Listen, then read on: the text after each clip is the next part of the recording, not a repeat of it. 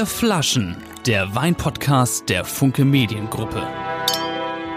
Herzlich, herzlich willkommen zu einer neuen Folge von Vier Flaschen. Wir sind, ich, ich, die gibt es ja sowohl als Podcast als auch als Video und deshalb muss ich lachen, weil ich die Kollegen sehe. Wir haben heute, es ist 11 Uhr morgens an dem, äh, an diesem wunderbaren Freitag, an dem wir den Podcast aufzeichnen. Die Sonne scheint in alle Homeoffices. Es ist gar nicht so einfach ähm, zu sehen, wer das ist. Aber ich glaube, dieser dunkle Fleck unten links auf meinem Bildschirm, das könnte Michael Butey sein. Ist das richtig, Michael? Bist du's? Falsch ausgesprochen, aber ich bin es. Ja, moin. Grüß Gott, herzlich willkommen. Schön, dass Sie da sind. Sehr gut. Und Axel ist natürlich auch dabei. Moin. Axel, hast du, hast du eigentlich mal geguckt? Ich habe neulich mal geguckt auf unsere Bewertung bei Apple Podcasts. Habt ja. ihr da mal drauf geguckt? Ja, habe ich. Gar nicht so wie, schlecht. Gar nicht. Ich würde sagen, die beste Bewertung ist ja fünf. Und wie viele Bewertungen sind unter fünf von uns? Wie viele Folgen unter fünf bewertet sind? Nein, wie viel, wie viel insgesamt? Es gibt ja die Bewertung insgesamt für diesen Podcast. Mhm. Wie viel? Muss mal ein bisschen 4,6 oder irgendwie sowas hatte ich gesagt. Nein, 5,0. Oder hat sich Was? das geändert? Ich habe es Michael schon erzählt und wahrscheinlich ist Michael draufgegangen, hat noch eine 5,0. Wie, wie, viele haben abgestimmt? Einer? Du? Oder nein, nein, 25. 25, immerhin. Also das, Echt? das, haben wir die alle das, bestochen? Ja, das vorab, das vorab irgendwie für alle. Wir haben einen großartigen Gast heute da. Ähm, wer will ihn vorstellen? Willst du ihn vorstellen, Michael, oder soll ich? Ich finde, äh, Lars, du sollst ihn vorstellen. Nachdem wir den äh, Winzersohn äh, Schröder letztes Mal hatten, äh, ist das heute auf jeden Fall dein, dein Job. Bergmann ist da. Und Knut Bergmann, das ist derjenige, kann man das so sagen, der einen der Klassiker der deutschen Weinliteratur geschrieben hat. Ähm, ein, ein, ja, ein Standardwerk zum Thema Wein und Politik. Ist es, äh, treff, ist es treffend? Also ich werde natürlich, wäre jetzt natürlich der Letzte, der dem widerspricht. Ne? Also Standardwerk höre ich wahnsinnig gerne. Weiter so. Das ist eher gut. Mit Wein, ich muss das mal kurz holen. Mit Wein Start machen, heißt es. Auf der, auf, äh, auf der, auf dem Cover ist ähm, Richard von Weizsäcker mit der Königin. Oh, kann man das sehen? Mit der Königin zu sehen. Ähm, worum geht es genau in diesem Buch? Es geht darum, wie ähm, deutsche Politiker andere Politiker betrunken machen, damit man dann eine gute diplomatische Beziehung hat. Das würde ich jetzt als Zusammenfassung zumindest beim Hamburger Abendblatt gelten lassen. Sie können das ja nochmal rezensieren. Das, das fehlt bisher noch in der Sammlung. Okay. Aber im Kern habe ich mich mit der Frage beschäftigt, was gibt es beim Bundespräsidenten zu trinken und warum ist das wichtig, darüber nachzudenken? Und äh, insofern ist das tatsächlich ein Teil von Diplomatiegeschichte und äh, es hat den großen Vorteil, dass man das Buch auch nachtrinken kann. Es bleibt nicht nur trocken. Und was haben wir, muss man dazu wissen, Sie haben tatsächlich für den Bundespräsidenten gearbeitet. Für welchen Bundespräsidenten? Oder für welche Bundespräsidenten? Ich habe ähm, ich habe in der ersten Amtszeit von äh, Horst Köhler, nee, das stimmt gar nicht, die erste und die zweite habe ich auch noch am Anfang mitgemacht. Also ich habe von Anfang 2005 bis Ende 2009 im Bundespräsidialamt gearbeitet als Grundsatzreferent. Das ist so das Referat, was dann irgendwie alles macht, was andere nicht tun können oder tun wollen. Ich habe mich da vornehmlich um das Thema Zivilgesellschaft gekümmert, das heißt Stiftungen, Ehrenamt, äh, was auch immer und nebenbei noch ein bisschen Reden geschrieben. Also das ist auch so eine klassische Grundsatzreferatsaufgabe. Und das, das habe ich bis Ende 2009 gemacht. Das heißt, ich habe die Wiederwahl noch mitgemacht, aber äh, den Rücktritt dann glücklicherweise schon von außen erlebt. Das heißt, mit dem Protokoll hatten Sie gar nichts zu tun, weil das Proto ist das Protokoll äh, diejenige Abteilung, die die Weine aussucht? Äh, nee, das sind sie nicht. Also ähm, tatsächlich ist es so, im Bundespräsidialamt sucht der Koch die Weine aus. Also das Bundespräsidialamt hat einen Koch, Jan-Göran Barth mit Namen, der es auch verdient, genannt zu werden. Der ist da seit ungefähr 20 Jahren, kam damals als ganz junger Kollege von der Bundeswehr unter Johannes Rau. Und der kümmert sich auch um den Wein. Früher ist das dann, also das meandert immer so ein bisschen rum. Ähm, also früher ist es oft der Hausintendant gewesen, der formal tatsächlich zur zum Protokollreferat gehört. Man muss wissen, das Bundespräsidialamt ist, ein sehr, sehr, ist eine sehr, sehr kleine oberste Bundesbehörde. Also als ich da war, haben da ungefähr inklusive Fahrer und Gärtner und alle Liegenschaftsverwalter, ist ja auch jetzt nicht nur Schloss Bellevue in Berlin, sondern auch die Villa Hammerschmidt in Bonn, arbeiten da ungefähr 170 Menschen. Das heißt, da kennen sie dann auch irgendwann jeden. Und ähm, im Gegensatz zu sonstiger Verwaltung hat äh, das Bundespräsidialamt den großen Vorteil, dass es jetzt nicht nur nach Geschäftsverteilungsplan geht, äh, ziemlich anonymisiert, sondern auch danach, wer kann eigentlich was. Und auch bei mir ähm, ist von einer Auslandsabteilung bekannt gewesen, dass ich mich für Wein interessiere. Und da wurde mir dann auch gelegentlich mal die Weinliste vorher geschickt, wenn der Bundespräsident ins Ausland äh, fuhr und Wein mitnahm. Das wird eine mega interessante Folge. Wer kann eigentlich, was ist für mich das Stichwort? Michael, du suchst ja immer für uns, meine Hand ist so schön weiß hier gerade in diesem äh, Sonnenlicht, du suchst ja immer für uns äh, die Weine aus. Was hast du denn heute für Weine für diese besondere, äh, protokollarisch korrekt hoffentlich verlaufende Folge ausgewählt? Äh, ja, das äh, war ganz einfach, weil ich habe äh, Dr. Bergmann vor ein paar Wochen angerufen äh, und wir haben uns einfach ausgetauscht. Er kennt sich ja wirklich auch schon sehr gut äh, mit Wein aus. Das habe ich natürlich sofort rausgehört. Würdest du sagen, ähm, besser als ich, Axel? Äh, Soweit würde ich nicht gehen, äh, aber er kennt sich auf jeden Fall auch gut aus. Und ähm, dann war es eigentlich relativ schnell klar, dass wir einen, einen deutschen Sekt haben wollen. Und ich habe meinen absolut deutschen Lieblingssekt aktuell mitgebracht, dass wir äh, historische Lagen haben wollen, äh, Regionen, äh, die eben auch in diesem Buch vorkommen. Das ist auch gar nicht schwer, weil, wie gesagt, wir haben eine breite Weinkarte. Und äh, ja, weil er mir so sympathisch war am Telefon und eben auch schon suggeriert oder gezeigt hat, dass er sich doch mit dem Thema auch beschäftigt und das mag, habe ich doch ziemlich wertige Weine ausgesucht dieses Mal und ja, freue mich auf die Verkostung. Aber die, aber die Originalweine, also was Richard Weizsäcker mit, was ich, dem Schar getrunken hat oder so, das gibt's nicht. Ich ja. glaube, das würdest du auch nicht mehr trinken wollen.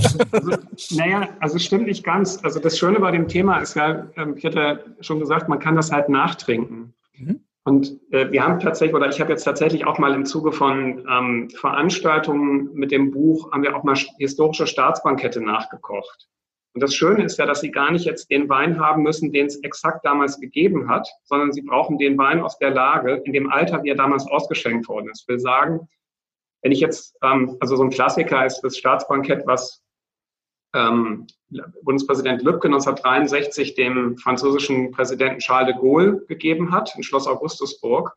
Da gab es Assmannshäuser Höllenberg äh, von den Staatsweingütern als Rotwein, 53er, also zehn Jahre alt. Und dann brauchen Sie jetzt keinen 53er Assmannshäuser Höllenberg, den Sie natürlich kaum mehr kriegen, sondern man nimmt zehn Jahre alten. Den kriegen Sie noch relativ einfach. Und dass Sie eben tatsächlich dass Sie einen Eindruck davon haben, wie war das zu der Zeit damals. Das ist ja nicht entscheidend, denn, wie der heute ist. Genau. Äh, ist das, also wenn ich den jetzt sozusagen das so trinke, wie Sie es eben beschrieben haben, also in dem gleichen Alter, wie er damals war, ist das dann näher an dem dran, was damals getrunken wurde, als wenn ich jetzt sozusagen diesen Originalwein trinken würde, der heute viel älter ist?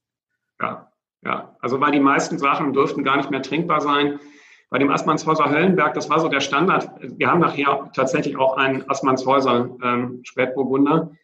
Das ist so der Standardwein der Bonner Republik gewesen auf den frühen Staatsbanketten. Und ich habe davon mal 59er getrunken. Das ist absolut herausragend. Also das bricht übrigens auch mit dem äh, Vorurteil, dass es in Deutschland nie guten Rotwein gegeben habe. Und zum Teil meinen halt bis heute noch Leute, dass es den nicht gibt.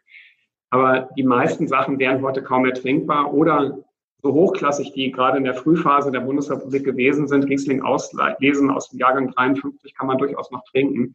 Aber das, der schmeckt natürlich heute völlig anders, als der eben damals im Alter von zwei, drei, vier, fünf Jahren geschmeckt hat. Das Problem war da eigentlich immer, dass die Weine nicht gelagert waren und äh, eigentlich immer so jung auf den Tisch kamen. Das ist bis heute so ein Problem. Sagen wir nochmal für alle, wir haben einen Sekt. Michael, wir haben kein Riesling dabei. Das ist für mich natürlich einfach die größte. Ich kann eigentlich auch schon wieder nach Hause gehen, wenn ich nicht schon zu Hause wäre. ähm, Michael, was haben wir noch dabei? Äh, und dann haben wir einen äh, deutschen Spätburgunder eben aus dem Rheingau und wir haben einen Lemberger, einen Lemberger äh, aus Württemberg, äh, also quasi einen Blaufränkisch, äh, aber aus deutschen Landen. Also ein Sekt, ein Weißwein und zweimal Rot. Gut, womit fangen wir an? Mit dem Sekt natürlich, oder? Ach, ja, man könnte ihn auch zum Schluss machen, aber in dem Fall ist es ein Brüt Natur, also ein ganz, ganz trockener Sekt, ein, ein, ein Sommelier-Sekt, ein, ein Wein-Nerd-Sekt, also wirklich etwas ganz, ganz Spezielles. Der heißt Fluxus, kommt aus der Pfalz äh, vom Weingut Bergdold äh, aus dem Jahrgang 2014. Hinten steht auch drauf, dass er degorgiert wurde im Mai, zwei, äh, im Mai 20. Also Dego, Dego was bitte? Dego was? Degorgiert hatten wir schon mal quasi. Okay, da fragen wir Axel. Degorgiert, Axel? ja, ich gebe die Frage gleich mal weiter an Herrn Bergmann. der weiß es, der weiß es. weiß einer von euch, was das, wie, wie dieses Ding hier heißt? Nein. War mal, eine Frage, war mal eine 500.000 Euro Frage bei Günther Jauch. Der war ja auch schon mal in diesem Podcast, wenn auch in seiner Eigenschaft als Winzer. Also die Frage war da, was ist eine Agraffe? Und eine Agraffe ist das hier. Ah, aber das hatten wir auch schon mal, Lars. Da stimmt übrigens, übrigens äh, äh, bei, äh, bei Günther Jauch, Michael Stich bei Günther Jauch in diesem Promi, Wer wird Millionär? Die Antwort, mal sehen, ob es einer von euch weiß. Ähm, 64.000 Euro Frage. Welche prominente Persönlichkeit hat mit 23 geheiratet, um sich mit 27 scheiden zu lassen? A. Veronika Ferres. B. Angela Merkel. C. Dieter Bohlen. D. Boris Becker. Oh, da ist ganz schön viel sagen, Druck drauf, da ist also Druck alle drauf. bis auf Boris Becker, oder? Nee, aber ich glaube, es ist Angela Merkel gewesen. Ja, es ist ganz einfach. Es ist Angela Merkel gewesen. Man weiß gar nicht, dass Angela Merkel nämlich mit 23 den äh, äh, äh, Physiker Ulrich Merkel geheiratet hat und sich Ja. damit 27 von ihm hat scheiden lassen. Wahnsinn, aber ich habe ich hab hier eine, eine dringende Frage. Ich habe hier wahnsinnig Druck auf diesem Sekt. Was mache ich? Was mache ich jetzt? Noch ist nichts passiert. Ja, Ich merkte, versuch, dass- versuch gegenzupressen und dass, dass der langsam rauszieht einfach. Versuch gegen, aber nicht, wie langsam, wie langsam. Das ist Oh, jetzt, hier ist ganz, ist es ganz, oh, uh, Ja, ja, uh, ja, ja. ja. geht es? hey, Hey, also, hey, Trick. Erste Erfolgserlebnis des das Tages. ist ja der Wahnsinn. Sag mal, das ist erste Absolut. Frage. Erste Frage. Ein. Sekt, Sekt 2014 ist der in der Wertentwicklung dann genauso wie ein, ein, ein guter Wein oder werden Sekte schlechter mit der Zeit? Ähm, entscheidend ist dabei, wann der Sekt auf den Markt gekommen ist äh, und in erster Frage, wann er degorgiert wurde. Das heißt, wann die Hefe äh, final vom Sekt getrennt wurde, das aufgefüllt wurde und der Sekt verkaufsfertig gemacht wurde. Und das ist im Mai 2020 passiert, in diesem Mai. Das heißt, den gibt's jetzt erst seit sechs Monaten überhaupt auf der Flasche, obwohl der aus dem Jahrgang 2014 ist. Und wenn das werden wir, wenn wir, wenn ihr gleich reinricht, werdet ihr merken, dass das natürlich überhaupt nicht alt ist. Wie gesagt, den gibt's erst seit sechs Monaten, dieses Produkt. Der Grundwein wurde 2014 geerntet, ja, aber dadurch der, der Wein permanent auf der Hefe lag, gibt es diesbezüglich jetzt keine Alterstöne, sondern es ist ein sehr, sehr frischer, jugendlicher äh, deutscher Sekt. Wow. Gab es denn Sekt überhaupt beim, beim Bundespräsidenten Sekt? Hat er nicht nur sozusagen, wenn, also hat man dann nicht als, als, als, als Staatsgast gesagt, Moment mal, äh, Champagner ist ja das Mindeste? Naja, also das ist tatsächlich das größte Problem des staatsoffiziellen Ausschanks war tatsächlich der Sekt oder der Schaumwein. Ähm, es ist ein Vorurteil, dass es immer Champagner gegeben habe. Ich glaube, das liegt vor allem daran, dass Journalisten, sobald die was im Glas perlen sehen, immer meinen, in einem festlichen Anlass, äh, zu einem festlichen Anlass, dass das Champagner sein muss. Aber tatsächlich hat es beim Bundespräsidenten nur in ganz, ganz seltenen Fäkten, äh, Fällen mal äh, Champagner gegeben. Das konnte man dann auch einzeln gut begründen, warum das so war. Das war dann meistens eine Höflichkeitsgeste an den Gast. Es war sonst immer deutscher Sekt, allerdings der Standardsekt der Bonner Republik war ähm, das Kessler Hochgewächs, was also ähm, heute kann man den noch kaufen. Der ist auch mittlerweile technisch ganz gut gemacht, ist ein bisschen, also ist jetzt nicht sehr charaktervoll, ist eher so ein, so ein, so ein Massenprodukt und äh, der dürfte aber in der Bonner Republik, ähm, also das war das größte Problem. So, das war nicht bei der Rotwein, sondern die wirklich- Leute, ah, die Leute haben, an anderen Worten, die, die Staatsgäste in Deutschland haben so einen mittelguten Sekt bekommen? Um nicht zu sagen, so schlechten? mit- Ja, Gott, ne? also ich meine, Sekt ist halt, Sekt ist halt ähm, viele Jahre in Deutschland oder viele Jahrzehnte nicht gut gewesen, weil eben, also Sekt zu produzieren ist relativ aufwendig, braucht man relativ viel Technik für, kostet Geld und das haben die wenigsten Winzer gehabt und insofern ist eben das größte, der größte Anteil war eben Massenware, ähm, zum Teil eben dann nicht mal aus deutschen Grundwein und die, die Winzersekte, so wie wir jetzt hier einen haben, die gibt es eigentlich erst seit Mitte, Ende der 80er Jahre ähm, in äh, vernünftigen, servierbaren Umfang. Aber hat dieser Sekt äh, einen besonderen Hintergrund? Also ist das, taucht das in Ihrem Buch auf? Das, dieser jetzt hier, den wir haben, oder das Kessler Hochgewächs? Also Das Kessler Hochgewächs, also Das Kessler Was- Hochgewächs, also- angeblich, die machen auch noch Werbung damit, angeblich ist Konrad Adenauer irgendwann mal in den 50er Jahren bei Kessler gewesen. Das war der, glaube ich, damals größte Sektproduzent in Deutschland und hat dann das Hochgewächs ausgewählt als den Wein oder als den Schaumwein für die Staatsempfänge.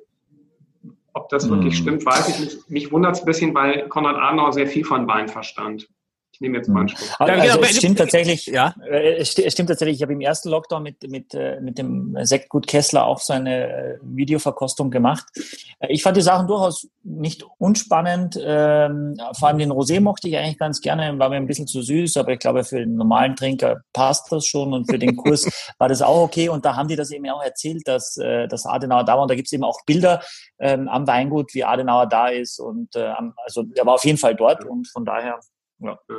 Aber So, hat, wobei es gibt da halt viele Legenden. Ne? Das ist, ähm, also ich in, der, in einer ähm, Frankfurter äh, allgemeinen Tageszeitung war letztens mal zu lesen, auch über einen Winzer, den es tatsächlich jetzt, oder, oder einen Sektwinzer, der jetzt relativ viel im Präsidialamt ausgeschenkt wird. Vergessen irgendwas, irgendjemand von der Mosel ist das, glaube ich. Ich habe das jetzt, äh, weiß gerade nicht, wer das ist. Und da stand dann eben drin, der hat dann ähm, dem Redakteur erzählt, es habe eben äh, bis vor 20 Jahren immer nur Champagner gegeben. Und dann habe ich äh, den Redakteur, den ich so ein bisschen kenne, angemeldet, habe gesagt, das stimmt einfach nicht. Also ich kann es Ihnen anhand von Menükarten nachweisen. Sagt er, ja, das habe ich dem jetzt halt geglaubt. Also da Das alte Problem, das alte. Das ist ja unser Problem mit Michael. Dass wir dem auch immer alles glauben. Was ja, was riech, Michael, was riechst du, was schmeckst du? Nein. Weil die, Nein, ich, äh, also ich, ich gehe voll ab bei diesem Produkt, ehrlich. Und ich habe den, äh, den Sekt probiert im August ähm, für den Falstaff Deutschland und habe den auch bewertet. Und jetzt lese ich euch vor, was ich im August 20 geschrieben habe und das ist auch aktuell auf der Falstaff-Seite zu lesen. okay. Zarter Duft nach saftigen Äpfeln, jungen Aprikosen und einem Hauch Brioche. Geht los, Jungs? Das war schon. Tiefgründig und subtil, am Gaumen eine überwältigende Frische und sofort spürbare Salzigkeit, die animiert. Geradlinig, schnörkellos und knochentrocken. Ein komplexer Sekt, der mit seiner natürlichen Kraft und Eleganz viele namhafte Champagner in den Schatten stellt. 95 Punkte. Boah. Von Soll ich mal- 100. Soll ich mal vorlesen, was ich gedacht habe, als ich daran gerochen habe? Sag du mal, Axel. Ich kann es gar nicht vorlesen, aber ich kann dieses Bild beschreiben. Meine, meine äh, Schwester, die hatte früher einen Hasenkäfig. Und das hat ein bisschen so gerochen. Ehrlich, oh, ganz, ganz, ganz ernsthaft. Und ich habe dann noch dreimal reingerochen. Also ich finde, dass dieser Eindruck so stark ist, dass ich den ruhig vortragen kann. Ich Es glaube, riecht- Axel, du warst überwältigt von der Tatsache, dass du die Sektflasche unfallfrei aufbekommen hast. ja, meinst du, meinst du, Ja, dass aber ich, bisschen kann ich es nachvollziehen. Der, der riecht ja schon, der hat so ein, so ein, so ein, so ein Heuaroma. Ne? Ja. So, das ist, glaube ich, jetzt weniger der Hase, sondern das ist mehr dieses Hasenstreu, was man da genau das. Streu, das Streu. Also Das hat so ein bisschen was davon. Aber ich meine auch, also Kuhstall ist ja durchaus äh, auch bei Rotwein eine gängige Note. Das äh, ist kein Fehler. Aber was macht man dann? Nein, aber kein Ver- also, Aber Staatsbankett, Ein Verkaufsargument. Staatsbankett und dann sagt der, der Staatsgast, fragt ihn der Bundespräsident, wie schmeckt es Ihnen? Und dann sagt er, es riecht nach Hasenstall oder Kuhstall. Äh, Dann ist halt so. Nee, da hat man doch einen tollen Anknüpfungspunkt, ne? weil dann würde natürlich irgendwie ähm, höflich fragen, wo, wie, woher kennen Sie sich jetzt mit Hasenstellen aus? Und dann erzählt er, ja, ich habe als Kind auch einen Hasen gehabt oder meine Schwester und so ein direkten Gesprächsthema. Ja, und ich meine, weil, also wenn man jetzt irgendwie ähm, das, das könnte dann eben auch so eine gute Verbindung zwischen, was weiß ich, Angela Merkel, die hatten wir ja auch schon, und Wladimir Putin geben, wenn die gemeinsam mal irgendwie Hasen gezüchtet hätten oder so. Ne? Aber ich meine, wie, wie vornehm muss man denn sein im Bundespräsidialamt? Also wenn einem ein Wein nicht schmeckt, kann man das tatsächlich sagen? Oder ist das, wird das eher weggelächelt und dann nicht getrunken? Also ich glaube, dass ähm, die wenigsten Staatsgäste trinken ja viel. Also da wird eh nicht so, so richtig viel getrunken. Nicht? Nein. Okay. Also der, es gibt ein hübsches Zitat von Rüdiger Frohn, der unter Johannes Rau, Chef des Bundespräsidialamtes war, der hat sich mit der sehr, vor allem, also dem kann, konnte man das auch ansehen oder kann man immer noch ansehen, dass der vor allem was vom Essen versteht. Ähm, beim Trinken ist es nicht ganz so viel, aber der sagte mal eben, die, die Leute kommen ja nicht her, um sich zu betrinken und sind viel zu seriös für Ausschweifungen. Und also gerechnet wird bei Staatsbanketten pro Gang ein Glas. Es gibt ähm, drei Gänge plus Nachtisch. Das heißt, also jetzt mal ganz, ganz, ganz hochgerechnet ist das pro Nase eine Flasche. Aber ähm, Selbst das nicht. Aber, das Aber da kann muss man sich ja- nicht schmecken. Also, ne? Ja. also wie, wie ist das, wenn die Leute nach ihrer Meinung gefragt werden und sich dann vielleicht auch auskennen und merken, Ja. also ich mag das gar nicht. Dürfen die das sagen oder sagen die es nicht? Also wahrscheinlich würde es, also jetzt ein Staatsgast würde das wahrscheinlich so nicht sagen, weil es einfach undiplomatisch wäre. Grundsätzlich ist aber ähm, meine Beobachtung, dass Politiker im Regelfall sowieso wenig von Wein verstehen. Also der Job wäre verfehlt, wenn sie was davon verständen und das wirklich bräuchten, weil das, ähm, das, das Konsumverhalten ist da einfach ein anderes. Es wird zwar relativ viel getrunken in der Politik, aber es ist eher so Druckbetankung als wahres Genießen. Das mhm. wahre Genießen hat so immer den, den Uru von Abgehobenheit.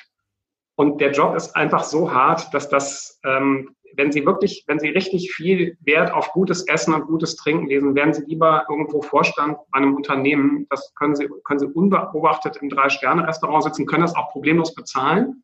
Das würde bei, selbst bei einem Minister relativ schwierig werden, schon in Deutschland, wenn er jeden Tag in einen Drei-Sterne-Tempel geht und da eine Flasche Wein trinkt.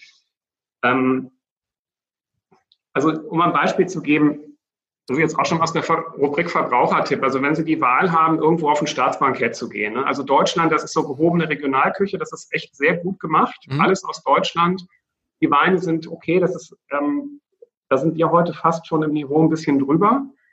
Ähm, Frankreich ist wirklich gut. Joschka Fischer sagt Sterneküche. Und weintechnisch ist das dann auch schon wirklich sehr nett. Aber wenn Sie die Wahl haben, gehen Sie bitte nach Großbritannien, weil da wird quasi das ausgeschenkt, was in der Familie getrunken wird. Und das Königshäuser haben da einfach so einen gewissen Wettbewerbsvorteil. Und es hat für Donald Trump, der vor zwei Jahren zum Staatsbesuch in London gewesen ist, gab es Lafitte Rothschild 1990. Also für, also das ist schon das oberste Ende von Frankreich. Da reden wir über 1500 Euro die Flasche. Und äh, Donald Trump trinkt nur Cola, zwölf Dosen am Tag. Und, äh, oder eben noch mehr, also ähm, jetzt für die wahren Feinschmecker, Barack Obama, das sind dann auch, also ich will jetzt gar nicht sagen, dass das so ein Differenzierungsmerkmal zwischen Trump und Obama war, aber Barack Obama hat ähm, 2011 bei der Queen ähm, Romane Conti Echeso 1990 bekommen. Absoluter Phantomwein. Und ich weiß nicht, ob Obama überhaupt davon getrunken hat. Ja, weil das ist keine Kategorie. Also wenn ich da jetzt als amerikanischer Präsident gesessen hätte, ich hätte natürlich mir einfach noch eine Flasche einpacken lassen. da würden die Leute sagen, jetzt ist er jeden zweiten Tag auf Staatsbesuch, der Präsident. Ja. Was will er denn da die ganze Zeit mit der? Aber, aber Donald Trump, wenn der dann kommt und der kriegt Wein serviert, der sagt, nee, ich hätte gerne Cola? Also bei den Dritten, die würden ihm die im Zweifel nicht servieren, da würde man aber auch nicht fragen. Mhm. Sonst gucken Sie natürlich, das ist bei Staatsbanketten so ähnlich wie jetzt bei Tante Irmis 80. Geburtstag. Ja. Man guckt schon ein bisschen drauf, was die Gäste so wollen. Mhm. Also ich ähm, gebe mal ein Beispiel. Es gibt die Geschichte von Johannes Rau, der zum Antrittsbesuch in Frankreich gewesen ist. Und dann haben sie ihm vorher gesagt, so ja, also Herr Bundespräsident, Sie müssen da jetzt wirklich Wein trinken, weil Sie wissen ja, Wein, Frankreich, ganz wichtig. Roland Barth hat den Wein in Frankreich als zur Staatsräson zählend äh, gezählt und ähm, so, also Rau dahin, mühte sich damit Wein ab, der war halt bekennender Pilztrinker.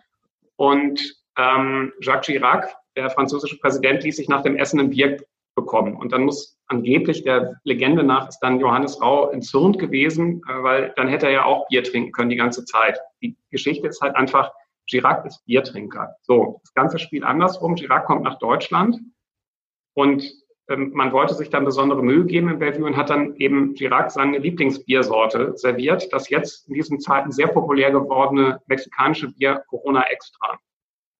Und dann hat Jacques Chirac äh, gesagt, ich nehme gerne ein Bier, aber ein deutsches Pilz. Das ist wahre Diplomatie. Das, wie, wie, was das Problem ist, ich glaube ehrlich gesagt, am liebsten würde man jetzt, Jungs, ich weiß nicht, wie es ihr euch geht, ihm einfach die restlichen drei Stunden dieses Podcasts zuhören, ne? Ja, total. Es ist wahnsinnig spannend. Also das, ja. wir, sind, wir, sind, wir sind zum ersten Mal äh, irgendwie sprachlos. Lass uns noch schnell was, also äh, dieser, dieser, dieser, dieser, dieser Sekt, 95 Punkte, Kutey. Ja, das ist Leonard, jetzt. Leonard nee. Hasenstall, Bergmann. Nee, nee, nee, nee, warte, warte, warte, warte. Ich habe ja nur Hasenstall gerochen und dann habe ich aber eben mal getrunken und war. Und?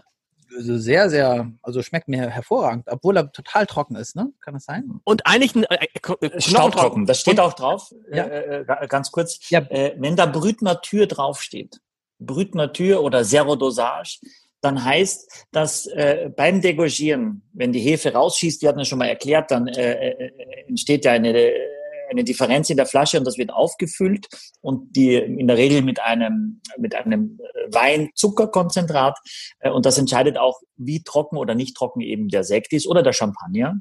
Nur bei hochwertigen äh, passiert das ja in der Flaschengärung.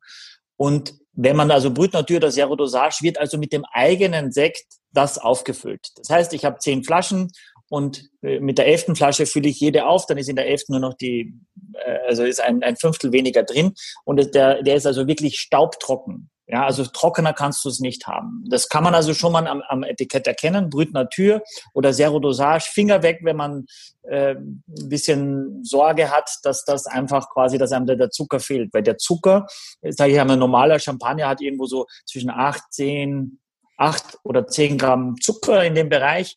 Äh, und das ist eben jetzt null. Und das schmeckt man auch, dass das eben doch ja, sehr, sehr trocken ist. Aber genau, wer, dieser, wer dieser Sekt Perlen vor die Säue bei Politikern? Weil zu äh, Also ungefähr das Sektniveau ähm, im Schloss Bellevue, zumindest bei Staatsbanketten, ist jetzt so auf dem Niveau ungefähr. Okay. Das ist so. Ich finde den übrigens wirklich super. Das ist jetzt eine Falstaff-Bewertung, wo ich absolut mitgehe. Und sonst normalerweise Falstaff, man ein bisschen, man ein bisschen kritisch, auch gegen Falstaff wird hier, kommt hier immer sehr gut weg in diesem Podcast. Ja. Äh, kann man auch mal sagen, Falstaff, hm. Also ich habe generell bei Weinkritikern den Eindruck, dass die tendenziell einen Ticken zu hoch bewerten. Also die Bepunktung ist mir oft einfach zu hoch. So, hm. Michael. Stimmt das? Ja. Weil hier würde ich die, also ich, also ich würde, also ich habe mir auch abgewöhnt, ich schreibe auch gelegentlich mal Verkostungsnotizen und ich habe mir abgewöhnt, die zu bepunkten, sondern schreibe dann einfach hin, sehr guter Sekt. Und da würde ich hier wahrscheinlich dann, wenn ich das heute Abend nochmal nachprobiere, würde ich sehr, sehr guter Sekt hinschreiben. Die Fallstoffbewertung stimmt. Also ähm, unabhängig davon, dass ja das Magazin, mein Name steht da jetzt nicht explizit unter dieser Bewertung.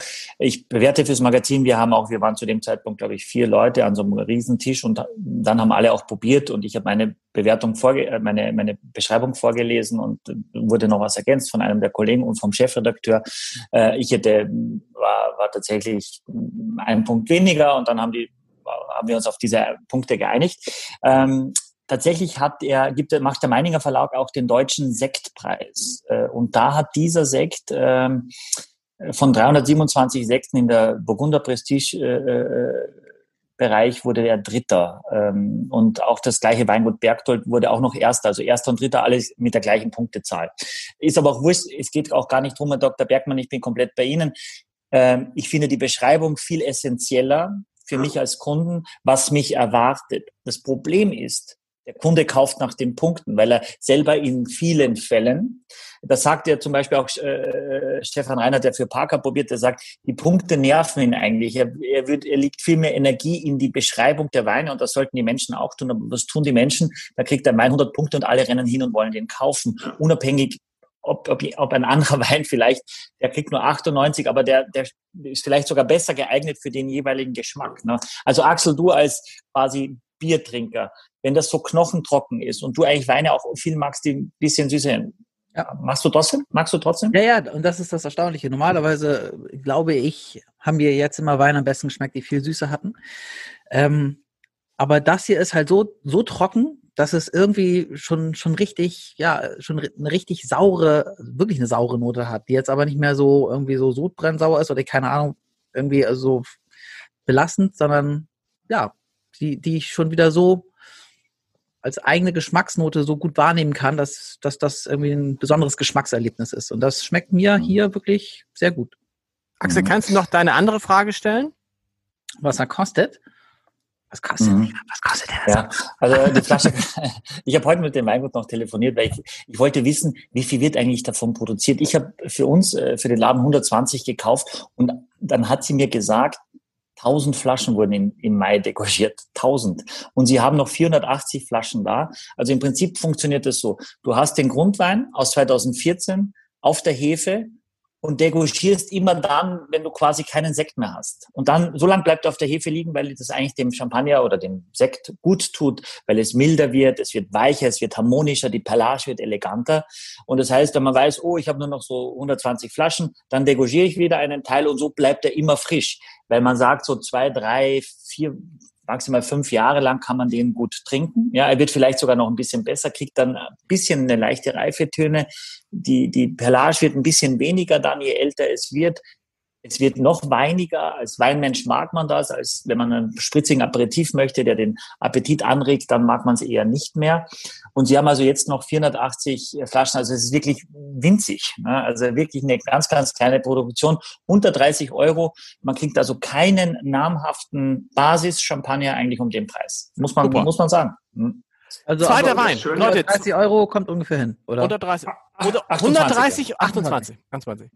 Nächster Wein, der Pinot Blanc wahrscheinlich. Ne? Wir machen erstmal noch einen Weißwein. Und dann kann ja ähm, Herr Kollege Bergmann vielleicht schon mal die Leserfragen. Es sind ja unendlich viele Leserfragen. Als die Leute wussten, dass Sie hierher kommen, gibt es natürlich tausend Fragen.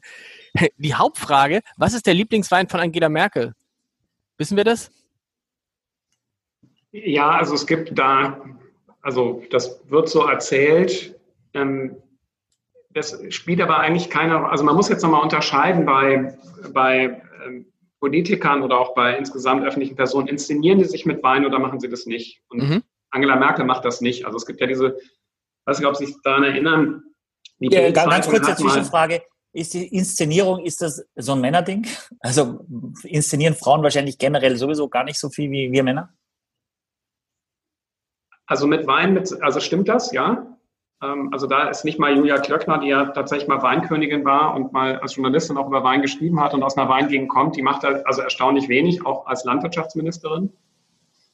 Ähm, ansonsten bei den Inszenierungen von Frauen, also ähm, da werden sie selbst bei Angela Merkel fündig im kulinarischen Bereich. Beispiel während der Finanzkrise gab es mal ein Essen, ein Arbeitsessen im Kanzleramt. Ähm, und da gab es dann irgendwie Rippchen mit Kraut. Und zwar als eindeutiges Signal, das ist jetzt hier echt Krise und mhm. da wird jetzt nicht irgendwie opulent gegessen oder so. Also, was ist Ihr Lieblings, was ist Ihr Lieblingswein? Ein Rotwein? Also, sie trinkt, also dem Vernehmen nach trinkt sie gerne kräftige Rotweine. Ähm, ich weiß nicht, ob Sie sich daran erinnern können. Sie war ja mal in Corona-Quarantäne ziemlich am Anfang äh, im März und äh, da ist sie, und das ist auch eine Inszenierung gewesen, Fotografiert worden im Supermarkt, ne? Mit zwei genau, Flaschen. So, mit vier Flaschen Wein. Ah, vier ähm, Flaschen, natürlich. Äh, zwei Leute. Weiß, zwei rot. Und da waren eben, das war irgendein äh, oberitalienischer Rotwein. Ich habe vergessen, was das war. Jetzt nichts Teures. Ähm, ich habe den danach auch im selben Supermarkt mal gekauft und probiert. Das ist ganz okay. Aber da kann man von ausgehen, das ist eine bewusste Inszenierung gewesen. Ähm, ich interpretiere das als so eine Solidaritätsgeste mit den ähm, Italienern, die ja gerade, also in, in Norditalien schwer betroffen waren von Corona. Und die Inszenierung konnte man aber eigentlich weniger am Wein erkennen, sondern vor allem daran, dass sie eine Packung mit zwei Rollen Klopapier dabei hatte. Und kein Mensch auf dieser Welt kauft zwei Rollen Klopapier nur, sondern alle nehmen das Maxi-Pack und zu der Zeit sowieso. Und da ist die Botschaft klar gewesen, Leute, verhaltet euch vernünftig. Und äh, schon ganz, ganz überzeugend gewesen. Aber wir halten fest, sie trinkt, äh, wenn dann Rotweine und dann eher schwerere Rotweine. Also das hört man immer wieder, dass sie eben ein Fable hat für schweren Rotwein, äh, insbesondere aus äh, Frankreich und aus Italien. Ja. Und sie und? trinkt wohl bei den ähm, Deutschen dann gerne so Markus Schneider Cuvée aus der Pfalz, sowas. Okay. Und die Leute wollen natürlich dann gleich als nächstes, nächsten Politiker, den sie wissen wollten, war Christian Wulff. Was war der Lieblingswein des Bundespräsidenten Christian Wulff? Also Christian Wulff ist ähm, so eine typische äh, Reinkarnation eines Politikers, der, glaube ich, für sowas gar nichts übrig hat. Und ihm wurde vor allem die Leidenschaft für Kirsch-Bananensaft früher nachgesagt. Und als Bundespräsident hat er wohl Gästen gerne grünen Tee serviert. Das, also was es sonst an Wein gab bei den Staatsbanketten, ist genau dasselbe gewesen, was es okay. vorher und nachher gab. Da muss man halt auch nochmal unterscheiden zwischen der Amtsperson und zwischen der Privatperson. Ähm, also, also gerade bei Walter Scheel jetzt als Bundespräsident weitgehend vergessen, der wurde sehr viel, dem wurde mal nachgesagt, da habe es immer Champagner gegeben. Und den hat er privat auch wohl ganz gerne getrunken. Die Staatsbankette waren rein deutsch. Ja.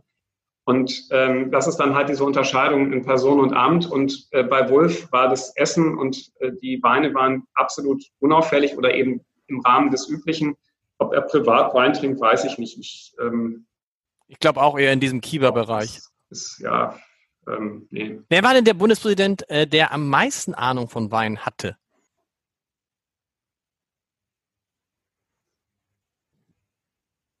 Äh, wahrscheinlich Heinrich Lübcke. Mhm. Also bei Lübcke, äh, das ist sehr ausgesucht gewesen. Der hat sich auch für Protokollfragen interessiert. Ähm, und das ist so eine allgemeine Frage nach protokollarischer Fertigungstiefe. Ja, also wenn die Reden gut sind und die Gästelisten stimmen, dann ist meistens auch der Wein okay. Ja, und es gibt halt Bundespräsidenten, wo man auf Details nicht so geguckt hat. Und äh, es gibt welche, wo halt hingeguckt worden ist, auch bei Richard von Weizsäcker. Da wird dann also ab der Amtszeit von Weizsäcker wird der Wein rein deutsch und sehr ausgesucht. Also man merkt, dass da Leute drüber nachgedacht haben. Vorher bei Karl Carstens, ist halt eine, eine einzige Katastrophe gewesen. Er hat einfach kein, also Carstens hatte, war totaler Asket, hat sich überhaupt nicht für sowas interessiert, konnte komischerweise, obwohl er eine sehr, sehr lange Karriere durchlaufen hatte in protokollarisch sehr hochrangigen Ämtern, konnte mit Protokoll nichts anfangen. Und auch obwohl er als ähm, ähm, in den 30er Jahren in Burgund studiert hatte, mal irgendwie ein, zwei Semester, äh, hatte er auch nichts für Wein übrig. Und dementsprechend, da hat sich einfach keiner drum gekümmert, das wusste keiner. Von Weizsäcker ist halt bekannt gewesen dafür, dass er Wert auf Details gelegt hat. Sie merken das eben tatsächlich an seinen Reden und Sie merken das auch an der allgemeinen Ausgestaltung, protokollarischen Ausgestaltung und dann eben auch beim Wein. Ob von Weizsäcker selber wirklich was von Wein verstand, kann ich Ihnen nicht sagen. Aber das ist zumindest bei Heinrich Lübcke der Fall. Mhm. Also wir halten mal fest, je besser die Rede, je besser die Rede, desto wahrscheinlich auch, dass der Wein gut ist. Wir müssen jetzt auf den zweiten Wein kommen. Michael, welcher ist das? Mhm. Wie heißt der nochmal? Das, das ist ein Pinot Blanc Reserve. Ja. Mhm. Was heißt Reserve? Im Holz ausgebaut? Nicht zwingend. Reserve heißt also. wirklich eigentlich gar nichts, aber hört, sich natürlich, äh, hört sich eigentlich viel, viel besser an und verkaufsfähiger. Und es gibt auch noch einen einfachen Pinot Blanc äh, und damit unterscheidet das Weingut ganz klar. Pinot, Pinot Blanc, Blanc auf Deutsch? Weißburgunder. Weißburgunder, ne? Genau. Pinot Noir, Spätburgunder, Pinot Blanc, Weißburgunder, Pinot Gris, Grauburgunder. Ja.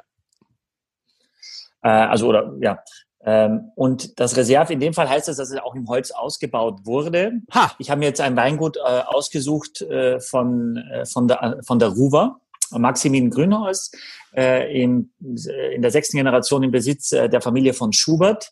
Äh, und ich fand den Wein großartig und dachte da tatsächlich an dich, äh, lieber Lars, ja. weil eigentlich ist das Weingut extrem bekannt für die Rieslinge, ja. vor allem auch für die nicht trockenen Rieslinge.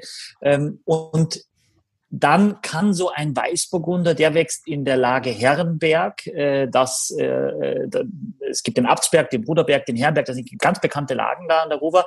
ist zwei Kilometer vor der Einmündung da zur Mosel. Und dann kann so ein Weißburgunder eben eine Mineralität, eine Filigranität, eine Feinheit, eine Eleganz, eine Energie entwickeln, die auch einen Riesling-Liebhaber abholen kann. Sagen wir, wie es ist. Kann man es sehen? Diese Flasche wurde vorab schon. Ich sah Wir sie. Den nächsten Wein-Podcast um neun oder sowas. Ja, nee. Dann, weißt du, das, das ist besser. also ich sag mal sagen, ich muss sagen, Leute, das ist für mich, den würde ich jetzt, den würde ich jetzt die Rest des Podcasts am liebsten nur abfeiern. Das Aber ist wirklich so ein Wein, wie er wie für mich gemacht ist. Ja, der, der sprang mir schon gleich entgegen. Der hat so irgendwie dieses zitronige, so ein bisschen Grapefruit, dieses und dann trinkst du ihn zwei Minuten später und dann schmeckt er wieder völlig anders. Also das ist eine Granate. Und da habe ich nicht geguckt, was kostet der? Und ich habe ihn gefunden für 9,60 Euro irgendwo. Auf das ist der Einfachheit. Ja, okay, aber nee, aus, das ist, es ist nicht, nein, 2018 habe ich gefunden. Aber nicht der Pinot Blanc Reserve, hundertprozentig nicht. Der kostet ziemlich genau, nein, kostet Doch. genau das Doppelte. Okay, okay. wunderbar, dann hätte ich gern, bestell mir eine Kiste mit für, für einen Zehner. Also wirklich, äh, oder? Großes, äh, um, großes, großes Kino, der, vielleicht der beste, der beste äh, Weißburgunder, den ich zumindest in diesem Podcast getrunken habe. Nach dem von Atze Schröder. Das war ein Grauburgunder, Entschuldigung. Ja, genau. Es ist schon ganz weit vorne, was ich total mag am Gaumann. Relativ vorne hier, was für eine Energie dieser Wein hat. Ich finde das, und das kommt über diese Böden und das, das kannst du dir das, das ist die Natur, das kannst du dir nicht erarbeiten. Und ich finde, das ist, das Holz ist sehr, sehr gut eingebunden. Du merkst es, du riechst es ein bisschen und es gibt auch so ein, ein, ein, ein, ein Gerüst dem Wein. Aber diese Energie, das kommt aus dem Boden und die merkst du, wenn du das im Mund hast, sofort, dass, dass, dass das wirklich so eine, eine, eine Kraft hat. 100 Punkte. Hat, 100 Punkte, ja. würde ich sagen, oder? 100? Keine Ahnung. Tatsächlich äh, hat äh, Parker, äh, also was sehr viel ist, 93 Punkte gegeben für diesen ja. deutschen Weißburgunder. Was sagt, was würden die Politiker dazu sagen, die keine Ahnung haben? Außer Wolfgang Kubicki, das muss man immer wieder sagen. dass Wolfgang Kubicki sich mit äh, und du hältst jetzt den Mund, Michael, bitte an der Stelle. Lugana Amarone, mehr sage ich, ich halte den Mund. Ja. Ja, und zwei bis drei Flaschen am Tag, wenn man nicht gut aufpasst. Ne? Uh, Sie haben das auch gehört, ja. Hat er gesagt. Hat er nee, gesagt ja, ja. ja, ja, hat er gesagt. Also, Ist das so? Aber ist das so? Bestätigen Sie das? Naja, es ist halt die Frage, wie viel man raus ausgeht. Ne? Also man kann natürlich jeden Abend als äh, Bundestagsabgeordneter jetzt im Moment wegen Corona nicht, aber sonst kann man in jedem Abend als Bundestagsabgeordneter auf fünf Veranstaltungen gehen, wo es immer was zu trinken gibt. So auf jeder Veranstaltung ein Glas. Boah, kommt schon was zusammen. Äh, das kann man unendlich ausdehnen und auch genauso im Wahlkreis. Ne? Also es wird ja auch oft übersehen, aber die Härte des Politikerberufs ist jetzt ja nicht nur, dass man ähm, hier in Berlin im Parlament sich rumschlägt und da auch Fachpolitiker sein sollte, was eben auch ziemlich anspruchsvoll ist, sondern dass man im Regelfall auch noch irgendwie einen Wahlkreis behagt. Und da eben ist der Standardfall eben eher Feuerwehr, Fest und Bratwurst. Und das, also meine ich jetzt gar nicht despektierlich, aber wenn man da dann halt das Bier nicht mittrinkt, ist schon ein bisschen schwierig. Ne? Ja. War, mal, ich, war mal mit, ich war mal mit Peter Harry Carstensen, als der damals sich anschickte, Ministerpräsident von Schleswig-Holstein zu werden, auf einem, bei einem Theaterbesuch in der Dittchenbühne. Das ist nahe Emshorn, im, also in Schleswig-Holstein. Und da gab es dann in der Pause einen Schnaps mit einem Stück Leberwurst drauf. So. Und Ja. ich habe natürlich dann gesagt, danke, ich nicht, aber genau, Peter Harry Carstensen, mh, lecker, wusch. Ja. Und dann sage ich, das haben Sie jetzt wirklich getrunken? Ja, hat er. Wie, wie, wie schmeckt, äh, wie schmeckt jetzt den, äh, äh, den beiden anderen? Ähm, also Michael und ich würden sagen, yibi yibi yay, irre. Wie ist bei euch? Ich finde den super. Und das wäre zum Beispiel auch was, wo ich beim Bundespräsidenten das sofort ausschenken würde. Also eben ähm, von Maximilian Grünhaus hat es tatsächlich früher vor allem Rieslinge gegeben, auch bei unter von Weizsäcker. Ähm, und das wäre jetzt, weil also alleine die Benamsung Pinot Blanc ist halt sehr ungewöhnlich in Deutschland. Meistens steht dann halt irgendwie Weißburgunder drauf und ich finde den, finde den wahnsinnig gut gemacht. Und jetzt also ein Weißburgunder von der, ähm, von der Ruwer, das ist schon ungewöhnlich. Und das zeigt halt also, warum dieses Weinthema auch so schön geeignet ist, um, um also in der Staatsrepräsentation, weil man halt damit auch föderale Vielfalt bebildern kann. Also ne, das ist jetzt, das ist halt echt vielfältig. Früher hätte man eben, also war das halt nur Riesling. So jetzt geht da auch Pinot Blanc. Also es ist sehr vielfältig, so wie eben auch jetzt mal, das wäre dann die Botschaft dabei, die Bundesrepublik ein sehr vielfältiges Land ist. Ne? Und vielleicht noch ein Satz beim Riesling, der hat natürlich immer den Vorteil, ähm, dass der sehr schön die Terroir, ähm, das Terroir abbilden kann. Und ein Mosel-Riesling schmeckt halt anders als ein Rheingau-Riesling. Also deshalb ist auch das, das ist so auch ein Argument, warum man eben sehr schön mit Wein Staatsrepräsentation machen kann. Ähm, muss man darüber nachdenken, ob eben mit Weißburgunder Start machen dann vielleicht auch nochmal ein eigenes Kapitel wert wäre. Aber da würde der dann ganz vorne stehen, der Wein. Oder mit Grauburgunder Start machen. Das ist halt ein sehr, sehr kurzes Buch dann. Hat, hat dieser Wein irgendwas mit Ihrem Buch oder mit, also mit tatsächlichen Begebenheiten zu tun? Also ist das etwas, Das Wein, also das Weingut. Ne? Also das Weingut kommt drin vor. ja, Und äh, also da ich muss jetzt kurz einen Werbeblock machen, es ist hinten eben auch ein Weingüterverzeichnis drin. Also Sie können mit dem Buch in den Laden gehen und sagen, gib mir den Wein dazu und dann kann man sich das schön trinken. mhm. und äh, in welchem Zusammenhang kommt das Weingut vor? Ja, ähm, kann man gerade gucken. Also ähm, Ja, also ist, bei irgendwelchen Staatsbanketten von Weizsäcker, das muss so, ich vermute, dass der so in den 80er und 90er Jahren hat es Maximilian Grünhaus, glaube ich, häufiger mal gegeben. Ne? Das war halt damals so der, der ähm, mit der beste deutsche Riesling, den es gab. Und das ist so eins von den bekannten Riesling-Weingütern gewesen, auf das man gekommen ist. Und äh, da gab es den dann halt. aber Das gibt es, gibt, gibt es in Ihrem Buch auch so, also ich habe es jetzt nicht gelesen, ich habe es noch nicht in meinen Händen gehalten, nur bei Amazon mal einen Blick reingeworfen und äh, Äh, Amazon. Ja, da kannst du halt ins Buch reingucken, ne? Also. Das ist Axel halt. Das ist Axel. Kapitel, ja, ihr- ihr habt wahrscheinlich alle ein Buch bekommen. Ich, ich hatte keins. Man findet auch auf der Verlagshomepage eine Leseprobe. Sehr gut. Aber Ja. ich hatte mir vorgestellt, dass wirklich dezidiert, also wirkliche Treffen beschrieben werden und da dann irgendwie man lesen kann, was für einen Wein haben die getrunken und Ja, gibt's auch. Aber es, das wird, nö, Komm, aber, ist das, aber ist das nicht so? Ist das allgemeiner gehalten oder wie würden Sie das Buch besch beschreiben? Also was? Ich, wäre natürlich jetzt viel eher an Testleser Haider interessiert, weil ich natürlich dann auch noch darauf hoffe, dass das direkt irgendwie in die Redaktionsmaschine fließt und eine Rezension ergibt. Aber nein. Ja, Tesla Heider würde sagen, nee, das ist es aber gerade nicht. Wenn man das sich erwartet, wenn man sich sozusagen erwartet, ja. eine Übersicht von, äh, das hat der getrunken, das hat der getrunken, das hat der getrunken, das ist es nicht. Es ist tatsächlich ähm, über das Vehikel Wein, das aber manchmal auch in den Hintergrund tritt, eine Geschichte, ja, eine Geschichte der Bundesrepublik, vor allem natürlich ihrer, ihrer Präsidenten und der Art und Weise, wie Politik gemacht wird auf, und eine Geschichte des Protokolls, was ja ein, ein Thema ist, was einen ja total fasziniert, wenn man mal jemanden gekannt hat oder kennt, der im Protokoll tätig ist. So, also es ist nicht so, dass du jetzt nachschlagen kannst und sagst, ach guck mal hier, Wahnsinn, der hat das getrunken und dann ist ihm schlecht geworden. So, Aber wie sind Sie darauf gekommen, das Buch zu schreiben? Also was war Ihre, Ihre Motivation?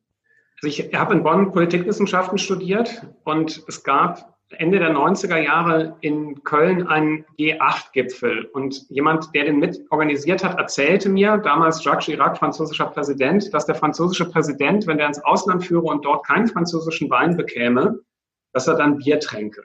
Völliger Blödsinn die Geschichte, weil, wie gesagt, Chirac war Biertrinker.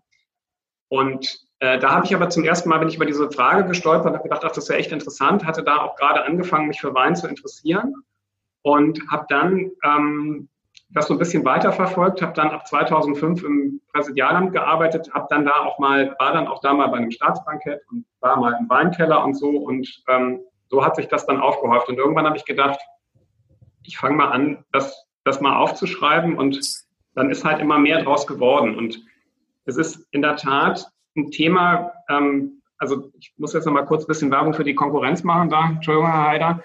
Ähm, ich habe dann mal vor vier Jahren in der FAZ einen Aufsatz darüber geschrieben, eine Seite im Politikteil. Und da kamen dann ganz viele Leute und sagten, oh, super Thema, da müssen Sie ein Buch draus machen. Ich gesagt, ja, viel zu, viel zu schmal als Thema. Also das, das reicht für irgendwie einen wissenschaftlichen Aufsatz. Und da gibt es auch irgendwie in der Diplomatiegeschichte gibt es zu dem Thema nichts, also zumindest nicht für Deutschland.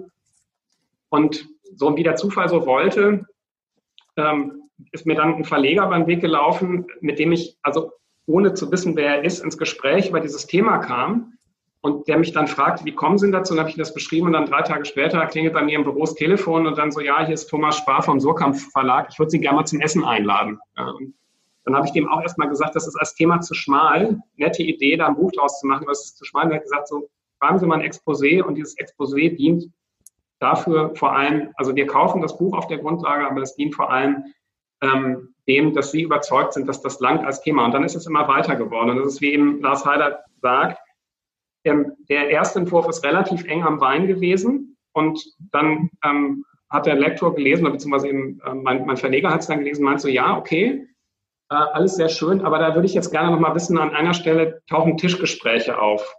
Was wird denn da geredet bei einem Staatsbankett? Ja? Und, und dann hat das so eine zweite Runde genommen, was das dann tatsächlich auch so ein bisschen zu so einer Kulturgeschichte macht, ähm, da habe ich dann jetzt nicht aufgeschrieben, worüber ich irgendwie mit der äh, Ehefrau des zweiten Mannes an der deutschen Botschaft in Italien gesprochen habe, Klammer auf, ihren Tennisclub, Klammer zu, ähm, sondern da habe hab ich dann mal geguckt, was gibt es denn so zu dem Thema. Ja, und ähm, den, da gibt es beispielsweise den, den Schweizer Schriftsteller Thomas Hirlimann, dessen Vater mal in der Schweiz Bundespräsident war und der einen Roman über einen äh, tatsächlich also einen realen Staatsbesuch geschrieben hat und ähm, eine, seine Familiengeschichte anhand dessen. Ne? Also es ist eine, eine Teilfiktion. Und dann habe ich gedacht, so, das Ding hatte ich zu mir gedacht, so, da muss doch irgendwas über das Staatsbankett drin stehen und dann findest du halt auch die eine Seite, wo was da geredet wird. Und das wurde dann eben quasi der Aufhänger für die Gespräche bei, bei Staatsbankett. Und übrigens, die, übrigens, was passiert jetzt auf einmal? Ich höre so, ich höre so Stimmen. Jetzt geht's wieder. Äh, übrigens, wie man, wie man. Das ist, wegen, das ist der Reserveanteil in dem Weißburgunder. Wir sollten den zweiten, wir sollten den dritten Wein schon mal aufmachen, bitte. Äh, Welch, welcher ist das von den beiden Rotweinen? Also wir würden sagen, alle würden sagen, Axel, du auch? Der, der, der Pinot Blanc, super. Hat dir geschmeckt? Ja, war, also war okay. Okay, danke. Also, also war super. Ja, nee, also, also für mich also tatsächlich den, den, den Sekt fand ich besser. Jetzt machen wir den, äh, was, wie heißt der, Michael? Chat Sauvage klassischer Name für ein Weingut aus dem Rheingau. Äh, Pinot, Pinot Noir. Ähm, ich zeige die Flasche nochmal rein. Äh, ganz, ganz schlicht. Gibt einen Bezug zu Hamburg dazu, ist nämlich ein Hamburger Bauunternehmer, Günther Schulz, der dieses Weingut gekauft hat, äh, 2000. Er wollte immer schon Wein machen, äh, ist ins Rheingau, äh, der übrigens auch ein potenzieller Gast für einmal einen unserer Podcasts ähm, und äh, hat überlegt, kriegt er da überhaupt Weinberge in dieser sehr, sehr ähm, historischen äh, kleinen Region Rheingau. Und das war eigentlich relativ einfach, weil die Winzer lieber ihm den Weinberg verkauft haben als dem Nachbarn. Viel lieber. Äh, und dann kam quasi der Hamburger Bauunternehmer und äh, Ausziellaube, das war ziemlich einfach, hat dort acht Hektar und macht nur zwei Sachen. Äh, vier Fünftel Pinot Noir und ein Fünftel Chardonnay, nur zwei Rebsorten. Okay. Und hat der Legende nach, ob das stimmt, weiß ich tatsächlich nicht, müsste man selber fragen, seinem damaligen Kellermeister, seinem ersten Kellermeister zwei Flaschen, äh, weil Dr. Bergmann das erwähnt hat, Romane Conti hingestellt und hat gesagt, ich möchte, dass meine Flaschen, mein Wein so schmeckt. Also das ist quasi die Champions League des Spätburgunders. Auf jeden Fall die teuersten Weine. Ob es die besten sind, müssen andere entscheiden. Und ich habe Romani Conti. Romani Conti DRC noch nie, noch nie verkostet. HSO schon mal. Aber äh, und in diese Richtung geht's eben. Und äh, deswegen wollte ich das sagen. Chat Sauvage, äh, die, die, der, der Name des Weinguts, Wilde Katze, da sagt Herr Schulz, dass äh, die, den Namen des Weinguts durfte seine Frau aussuchen. Und es sollte was Französisches sein. Ähm, und wir haben einen Pinot Noir, einen Ortswein aus Assmannshausen. Ähm, da gibt's den Assmannshauser Höllenberg. Das ist eine der bekanntesten Weinbergslagen in Deutschland. Circa 46 Hektar, circa 27 Winzer drauf. Und einer davon ist Günter Schulz aus Hamburg äh, mit diesem Wein. Krass. Kostet? Ähm, es sei denn, du kriegst ihn wieder irgendwo um die Hälfte. Äh, aber sonst würde er äh, 27 Euro kosten. Ist es der teuerste Wein, den wir heute haben, oder ist der letzte Wein ein großes Gewächs? Der letzte Wein ist tatsächlich nochmal äh, noch mal teuer, noch mal drei Euro teurer. Ein großes Gewächs. Hat das irgendwas, Ach, irgendeinen Bezug auch wieder zum Buch, also zu Ihrer Geschichte? Also das Assmannshausen. Ähm, der Assmannshauser Höllenberg war die Standard-Rotweinlage der 50er Jahre und auch zum Teil noch in den 60er Jahren bei den Staatsbanketten. Mhm. Also Charles de Gaulle 63 zum Staatsbesuch, ähm, Assmannshäuser Höllenberg 53. Okay, also dann trinken wir jetzt das, was Charles de Gaulle bei seinem Staatsbesuch. Aus der Lage, genau, ja, genau. Aus der Lage allerdings, der ist jetzt halt nur zwei Jahre alt. Ähm, bei, bei de Gaulle ähm, war der Assmannshäuser Höllenberg damals dann schon zehn Jahre alt. Das zeigt eben auch, dass Lübcke so ein bisschen Wert auf Protokoll legt und eben über diese Dinge auch ein bisschen nachgedacht. Sonst sind generelles Problem war, dass die Weine oft viel zu jung waren. Und das ist schon jetzt sehr jung. Und übrigens, der ähm, Name äh, Charles Sauvage ist ja wilde Katze. Das ist jetzt was für Sie, Herr Leonhardt, weil wir haben Sie nicht den Hasenstall, aber er hat so ein ganz bisschen, und ich meine das nicht despektierlich, der hat so einen ganz kleinen Touch von Katzenpisse tatsächlich. Und das ist nicht untypisch. Das, ja, das ist ja wirklich, das ist wirklich schön. Ich stelle mir gerade Michael vor, wie er am, am, am Tisch ist, am Gast und sagt, da kann ich Ihnen diesen ähm, Wein empfehlen, äh, über den äh, Knut Bergmann sagt, er hat einen ganz kleinen Hauch von Katzenpisse. Den hat er vor allem nach dem direkt nach dem Aufmachen, aber der ist jetzt schon weg. Aber ja. es ist, also ich meine, es ist halt keine, das ist natürlich nichts, womit man einem Gast einen Wein beschreiben würde, aber unter, ähm, unter sagen wir mal, erfahrenen Verkostern ist es halt durchaus eine Note, die drin ist. Und der hat ganz leicht was davon. Michael, das ist, ist, das, ist es so, dass ihr beim Falschstaff und sagt, Mensch, lass uns erstmal, dass die Katzenpisse weggeht und dann äh, trinken wir weiter? Ja. Also ja. ich habe den Wein auch schon vor zwei Stunden aufgemacht. Äh, man hat es sehr viel so bei Sauvignon Blancs von der Loire zum Beispiel, bei Sancerres äh, äh, in der Jugend vor allem. Das ist teilweise schon penetrant. Also dann sagt man äh, oft, äh, da rieche ich drüber hinweg. Aber äh, ja, es ist natürlich, äh, musst du dir auch überlegen, wenn du so einen Wein ausschenkst äh, und äh, das heißt, erst einmal, ich probiere den Wein und denke mir so, oh, puh, äh, dann denke ich mir natürlich schon, ich dekantiere ihn mal schnell, ich versuche das jetzt, weil das ist dieses Gefühl, auch wenn das vielleicht der Gast nicht mehr beschreiben kann, wird er auch haben und das ist natürlich kein positives Gefühl. Auch wenn da ein großer Wein dahinter ist, wenn diese, dieses, das erste, was es ist, diese, diese, diese Katzenpipi ist, dann ist nicht so, nicht so cool. Aber was kommt dann nach der Katzenpipi? Wobei ich muss sagen, ich habe, ich weiß gar nicht, wie, wo, woher wisst ihr denn, wie das riecht? Weil ich weiß, Katzen Katzenstreu. Ja, aber riecht das dann? Ja, ja. ja. Hm, ich ja, wüsste gar nicht. Jetzt ein groß gewordener Heider, ne? ich bin, ich bin, ich bin gar nicht. Ich hatte Fische. Ich hatte Fische. Ah, ja. Nemo. Das erklärt auch vieles jetzt. Ja. Aber, aber, also wenn dieser erste, also erstmal Tipp, Michael, zwei Stunden vorher solche Weine öffnen, damit diese Gerüche gar nicht erst entstehen können am Tisch. Mhm. Ja, generell ist, ist so, dass Luft äh, oft helfen kann. Wenn du eine Flasche Wein aufmachst, äh, ist natürlich so, dass wenn du sie nur aufmachst, ist nur ein minimaler Teil natürlich, der mit Luft in, in, in Berührung kommt. Und deswegen würde es eigentlich Sinn machen, quasi einen Schluck mal äh, ins Glas einzuschenken, damit ein bisschen mehr Sauerstoff an die Flasche ah. kommen kann. Ich empfehle, wenn ich das weiß, ich will es in zwei Stunden trinken, einmal quasi zu karaffieren in eine Karaffe mhm. und dann wieder in die Flasche. Dann hat der Wein, also, also doppelt dekantiert, dann hat der Wein einmal richtig geatmet, er ist wieder in der Flasche und wenn ich es dann offen lasse, dann hat er einmal richtig schon durchgeatmet und dann entwickelt er sich eigentlich wunderbar und äh, äh geht auch nicht zu weit, weil die Karaffe kann oft ein Problem sein für Weine, dass es dann irgendwann zerfällt. Also dekantieren ist nicht immer sinnvoll, aber gerade bei jungen Weinen ist es eigentlich häufiger sinnvoll als bei älteren Weinen. Bei älteren macht man es vor allem, um den Wein vom Depot zu trennen. Das ist ja ein rein praktischer Anlass, damit niemand ein Glas hat, das schmutzig aussieht oder das krümelig ist oder dass jemand was beißen muss. Was macht man übrigens, Michael, eine Frage eines Lesers, fand ich interessant. Du äh, schenkst ein am Tisch, du hast Gäste und merkst, Mist, das Weinglas, in das ich gerade eingeschenkt habe, das ist schmutzig. Und das ich gerade eingeschenkt habe. Also, und du willst es ihm gerade und siehst, oh, da sind Fingerabdrücke drauf oder irgend sowas, weißt du, an der, also nicht am Stiel, sondern oben. Kann man dann sagen, irgendwie, oh, ich hole noch mal ein neues Glas oder ist das dann peinlich? Als Profi würdest du nicht in ein schmutziges Glas einschenken, weil dir das natürlich vorher, Danke, äh, Michael. vorher siehst. Aber ja, wenn du aber das äh, natürlich erkennst, äh, wenn das von außen ist, ja, dann würde ich es nicht als Problem empfinden, ein, äh, das Glas mitzunehmen und, ähm, und dann in ein sauberes Glas denselben Weininhalt dort umzuleeren ja, nicht vor dem Gast, aber mhm. ich würde, ich würde sagen, was passiert. Ich würde gern das Glas mitnehmen. Ich habe es gerade gesehen, ähm, äh, ist aber nur von außen und ich würde gerne ein frisches Glas bringen. Dann sagen ganz oft die Gäste, ist überhaupt kein Problem. Ich, ich sehe das nicht mehr, lassen Sie, ja. Ähm, oder sie sagen, kann man, kann man so machen. Und ähm, ich finde eher die, die, die, die größere Herausforderung bei Essen, die man auch in privaten Haushalten hat. Es gibt ja Menschen, die Weingläser so malträtieren beim Trinken, dass die nach, äh, nach einer halben Stunde das Glas schon komplett äh, angesaut ist im Bereich, wo das mit der Lippe immer ist. Ja.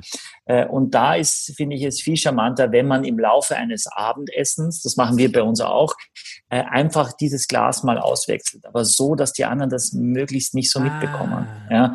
Weil das ist natürlich finde ich, das ist ein schöner Service, auch, auch ein Wasserglas. Äh, das ist ein schöner Service, dass die Person, die merkt es im Zweifel nicht, aber ein ästhetischer Mensch sieht es natürlich und empfindet das als unästhetisch. Und das gilt es auch im privaten Rahmen, dann einfach mal zu sagen, wenn die Person am Klo ist gerade oder so, ich stelle ja Neues hin, ohne dass irgendwer das mitbekommt. Ah, okay. Weil das, Und da sollte man immer so ein, zwei Gläser äh, Reserve im Petto haben. Wie ist es bei Staatsbanketten? Ähm, wird aus Flaschen ausgeschenkt oder grundsätzlich aus Karaffen? Nee, aus der Flasche. Auch der Rotwein? Ja. Ja, also wird, aber vor, wird aber vorher dekantiert oder karaffiert, wie wir jetzt gelernt haben? Ja. Kann ich nicht sagen, glaube ich, glaube ich nicht, nee. Wie, der wird gar nicht, der wird am, praktisch am, am wird, aber der wird ja nicht, wird ja nicht am Platz aufgemacht, oder? Der, der wird halt, nee, nee, der wird halt vorher in der Küche aufgemacht und steht dann da halt ein bisschen, kann ein bisschen atmen und dann kommt er aber so rein. Okay. Ähm, wie das in, also zumindest in Deutschland, wie das in anderen Ländern ist, die sich da, also sagen wir mal, etwas ausgefeilter sind, ähm, vermag ich nicht zu sagen. Also ich glaube, man muss eh bei den Staatsbanketten, muss man die organisatorischen Hürden bedenken. Das ist jetzt alles viel, viel besser geworden. Aber Schloss Bellevue hat beispielsweise erst seit 2005 eine vernünftige, oder seit 2006, seit Abschluss der Renovierung, eine vernünftige Profiküche. Mhm. Und da kann man für 70 Leute kochen, für mehr nicht. Und äh, das heißt eben, äh, vorher wurden immer Hotelküchen äh, benutzt, auch als Caterer. Und in Bonn war es so, in Schloss Augustusburg, also dem Ort, in, Brühl, dem Ort, wo die ganzen Staatsbankette stattgefunden haben, da gab es nur eine Aufwärmküche. Und diese Aufwärmküche, die hatte eine ganz steile Treppe nach oben und ähm, die Dunst ab, also da konnte man kaum drauf servieren, also oder den, ein Tablett nach oben tragen. Und die Dunstabzugshaube in dieser Küche, die war so laut, dass man die ausmachen musste, wenn die Tischreden gehalten wurden, weil man sonst nichts verstanden hat. Also mhm.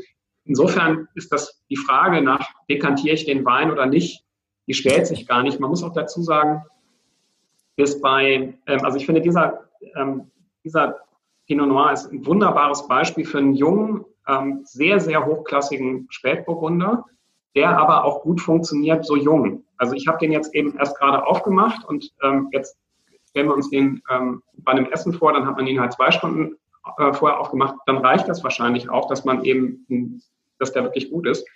Und bei den Staatsbanketts wird natürlich auch nicht das Allerbeste ausgeschenkt. Ne? Also wenn Sie jetzt ähm, auf da wird nicht das Allerbeste ausgeschenkt? Nein, ganz bewusst aber, nicht. Aber was?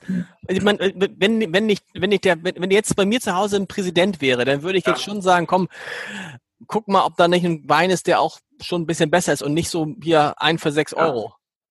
Ja, aber nicht, ich, ich meine nicht sechs Euro, aber also das, was, was wir heute hier ähm, wirklich, äh, wie ich finde, fulminant zusammengestellt bekommen haben, das ist ungefähr das Niveau von Staatsbanketts, wahrscheinlich ein Ticken drüber sogar. Ja, aber so in der Preisklasse kommt es hin.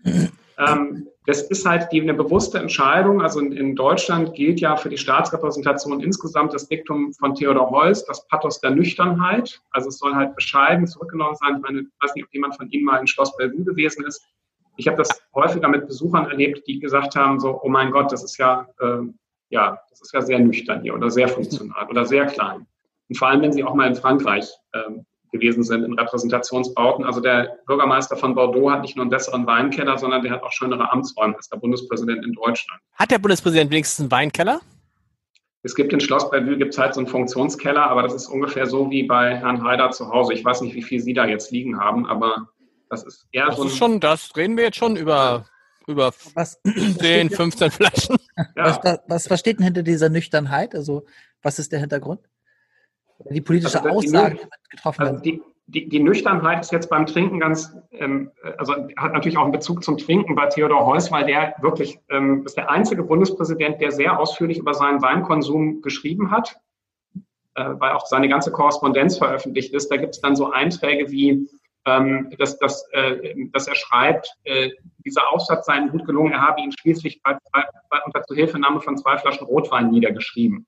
Mhm. Und äh, er verstand aber nicht viel von Wein. Ähm, und ähm, also, wobei er sich sogar äh, promoviert hat äh, mit einer Arbeit über den Weingärtnerstand in Heilbronn, seiner Heimatgegend. So, also, aber da war irgendwie mit Kenntnis nicht so viel. Und ähm, die Geschichte hinter der Nüchternheit ist, dass er 1951 äh, schreibt Heuss an Adenauer zu fragen, was die deutsche Nationalhymne werden soll. Und Adenauer war eben für die dritte Strophe des Deutschlandliedes ähm, äh, äh, äh, Heuss nicht und schrieb dann eben, dass auch die Nationalhymne, die ja eben gewissermaßen der musikalische Ausdruck von Staatsrepräsentation ist, die müsse das Pathos der Nüchternheit erfüllen. Und dieses Pathos, da kommt's her, hat sich, wie gesagt, bei Heuss nicht auf den Wein erstreckt, wobei der Wein bei ihm sehr, sehr bescheiden war. Also auch bei Staatsbanketten gab's äh, teilweise Brackenheimer Zweifelsberg, das war so seine Lieblingsheimatlage kann man äh, im Supermarkt für fünf Euro erwerben. Ist auch korrekter Wein. Es ist alles okay, aber es ist jetzt nichts Herausgehobenes.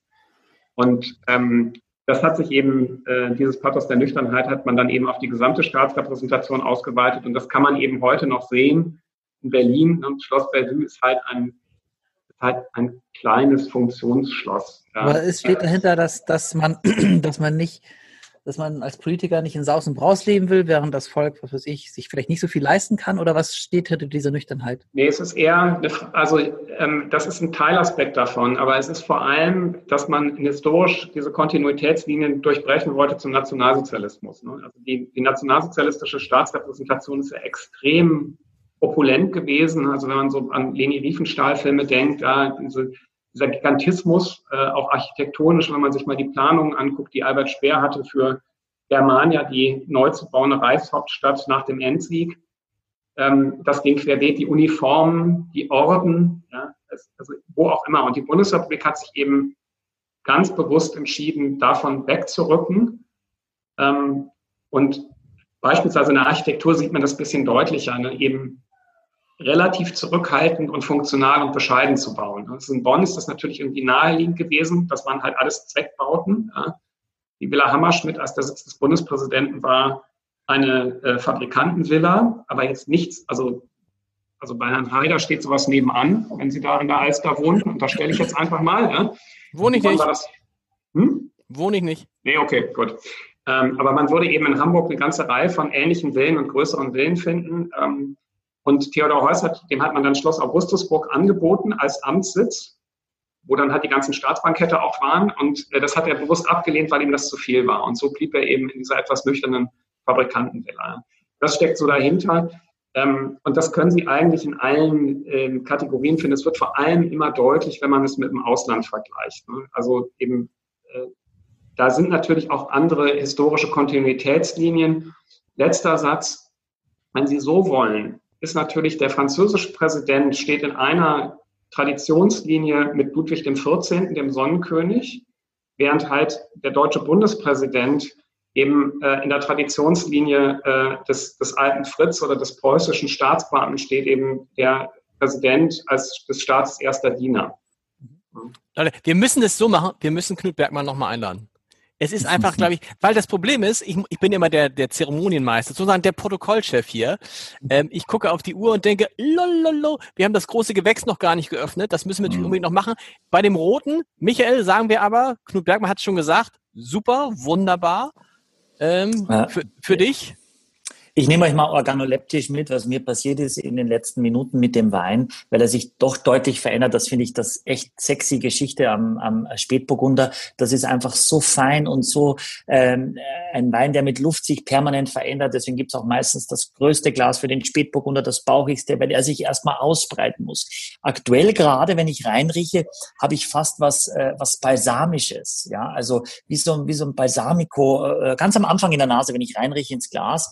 Ähm, und äh, vorhin ist mir der Wacholder, Wacholder war für mich quasi der, der Kernpunkt. Also ich habe gar nicht so diese schwarze Johannisbeere oder so, was Pinot Noir eher vielleicht ein bisschen typischer ist, sondern ich habe ganz viel Wacholder gehabt.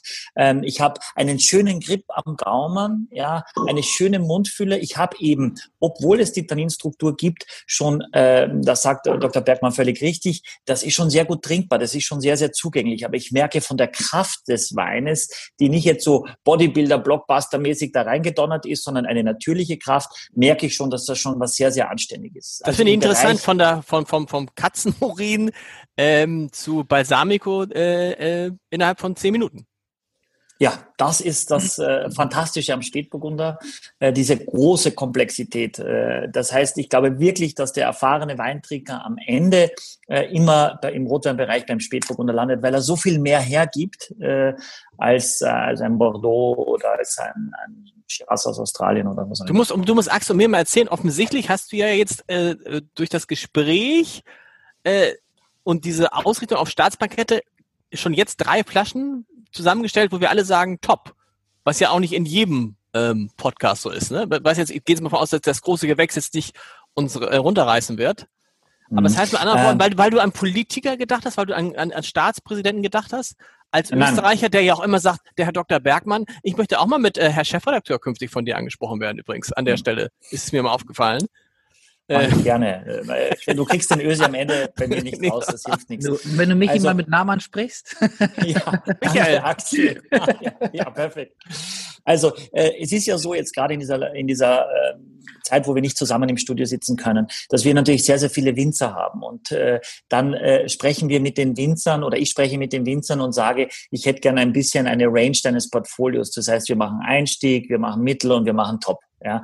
Und jetzt habe ich natürlich, das sind alles Weine aus meinem Keller, aus unserem Keller, äh, der Hanse Lounge. Und jetzt habe ich natürlich wirklich gesagt, nach dem Gespräch mit ihm, was können wir zeigen, was spannend ist. Äh, und wenn ich jetzt gerade das Wort sexy genannt habe bei Spätburgunder, das will ich den Leuten auch zeigen. So ein, ein, ein Etikett wie, wie der Weißburgunder von Maximin Grünhaus oder der Neibberg, das ist natürlich nicht sexy. Das ist nicht, äh, ich habe auch viele äh, Gäste, die sagen, ja, für mich muss das auch, das Etikett muss irgendwie äh, mhm. trendy sein oder so, das gehört für mich dazu, ich bin in der Werbung oder was auch immer.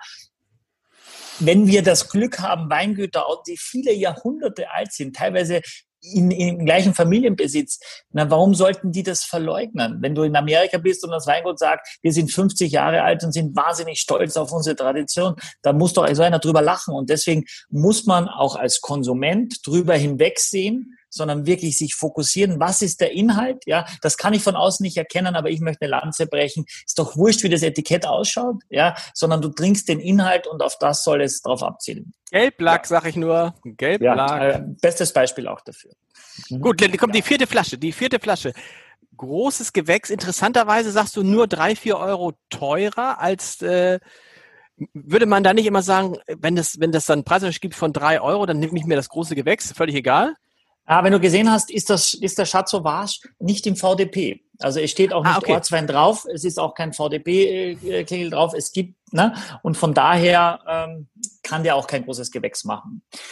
Den Graf Neidberg habe ich ausgesucht. Klar, wir haben über Neidberg auch gesprochen. Da wird äh, Dr. Bergmann gleich noch reden über die Schweigener Route und den Schlossberg. Das sind die zwei Toplagen. Ähm, Schatzowage, Hamburger äh, Bauunternehmer, Neidberg. Der äh, Graf von Neidberg, der Erbgraf, ähm, Karl Eugen heißt der, ist nämlich verheiratet, und da habe ich auch den historischen Bezug äh, gesucht, mit Andrea Maria von Habsburg-Lothringen und das ist die Enkeltochter des letzten österreichischen Kaisers Karl I. Und das fand ich so toll. Äh, Und die beiden sind auch so unfassbar sympathisch und lustig, humorvoll und die Weine sind auch so gut. Und Björn Schilling ist der Kellermeister, dass ich das einfach zeigen wollte. Und das hatte ich im Keller jetzt schon ein bisschen gereift, fünf Jahre alt. Ähm, Und wir hatten, glaube ich, noch gar keinen Lemberger, der oft auch belächelt wird noch in diesem Land. Und deswegen Lemberger, also was, was heißt Lemberger? Ist das, ist das eine Rebsorte? Das ist die Rebsorte. Die Rebsorte heißt Lemberger oder heißt die Lemberg? Nee. Lemberger. Lemberger. Lemberger. heißt die Rebsorte. Lemberger, die äh, quasi das gleiche ist wie der Blaufränkisch. Ah, okay. Ja, Blaufränkisch hatten wir schon und haben wir bald mit Silvia Heinrich äh, nur vier Blau Blaufränkisch, also vier Flaschen, viermal die gleiche Rebsorte in unterschiedlichen Qualitäten. Ähm, und die, äh, man sagt nach, dass die Neidbergs sogar den Blaufrän äh, den, den Lemberger nach Württemberg gebracht haben. Also so historisch ist er. Das wird, und dieser Ort heißt sogar Neidberg. Also der Ort heißt so wie, wie die Familie ist. Ja, schon irre, wie, was das für eine Tradition ist. Jetzt genug gejubelt. Ähm, wer will zuerst was sagen hier? Irgendwie. Äh, Axel ist noch beschäftigt mit dem Aufmachen. Ich bin noch beschäftigt. Aber ich habe eine Frage. Also Wir haben, Ah, jetzt, oh, ah, wir, haben gut. jetzt, wir, wir haben jetzt gar keine, gar keine Schraubverschlüsse gehabt. Ich muss heute ganz viel, ganz viel Korken Arbeiten. ziehen. Ist das, Mhm. ist das so im Bundespräsidialamt? Gibt es da keine Schraubverschlüsse? Also bei den Staatsbanketten sind es eher Weine, die, soweit ich das überblicke, die tatsächlich alle noch Korken haben. Das sind dann halt eher die hochklassigen. Irgendwie tut man sich ja noch so ein bisschen schwer in Deutschland äh, mit Schraubverschlüssen. Ja, aber nicht unbedingt. Also wir hatten ja auch schon also gute Weine. Wenn man jetzt sagt, irgendwie das Prinzip der Nüchternheit Ja. ist, glaube ich, in der Preisklasse durchaus schon einen Schraubverschluss zu haben. Aber ist das, also würde das vielleicht bei Politikern im Ausland nicht ankommen oder würden die denken so, what? Das sieht ja keiner. Das sieht ja de facto so. keiner. Die Flaschen kommen ja offen an den Tisch. Also ja, Gott, also Man sieht es schon, also man sieht es auch schon, man sieht ja schon, wenn man genau hinguckt, sieht man ja, war da ein Schraubverschluss drauf oder ein Korken. Ein anderer, wenn einer hinguckt, ja. wenn einer hinguckt, ja. macht ja keiner. Aber ich glaube, dass eben die Deutschen, also bei den Verschlussmethoden, die Deutschen halt noch ein bisschen zurückhängen. Ich habe mit Schraubern selbst bei höchstwertigen Sachen kein Problem, macht irgendwie Sinn. Äh, in Deutschland ist das halt noch. Aber Ja. Deutschland ist viel weiter als die Franzosen oder die Spanier oder die Italiener. das stimmt, zum ja, ja, im Beispiel. Vergleich zu Frankreich ist sowieso. Ähm, ja. Wie ist es eigentlich, wenn, dann, wenn man da einschenkt als, als, als Kellner beim Staatsbankett, wartet man dann, bis der Regierungschef sagt Danke? Nee, Es sind eher kleine Portionen. Also der Vorteil ist auch als ähm, Bundespräsident, es wird, also da ist man mittlerweile auch ein bisschen von abgekommen, aber die Kunst ist natürlich, dass man bei so einem Bankett, dass alle im selben Moment das Essen bekommen, weil man Mhm. isst eigentlich nur so lange, wie halt eben auch der Bundespräsident ist. Ne? Wirklich? Der wird da so ein bisschen Der Bundespräsident oder sein Staatsgast? ja, oder der Staatsgast. Aber das ist ja, das ist ja dann ziemlich synchron. Okay. Ne? Also wenn der aufhört Ja. zu essen, dann muss ich auch aufhören? Ja, sowas also sowas früher man bei Königs halt auch, genau. Also da ist man insgesamt jetzt ein bisschen ähm, ziviler geworden, aber im, im Kern ist halt das Bestreben, also es gibt halt eben tatsächlich so Kellnerbrigaden, es gibt halt da sehr viel Personal. Das Bestreben ist halt schon, dass alle Tische im selben Moment mehr oder weniger das Essen bekommen und dass man eben auch dann so in einem Rutsch durchkommt. Das sind eben auch keine sehr langwierigen Veranstaltungen. Also jetzt weder was die Gänge angeht, sind meistens drei Gänge plus Nachtisch.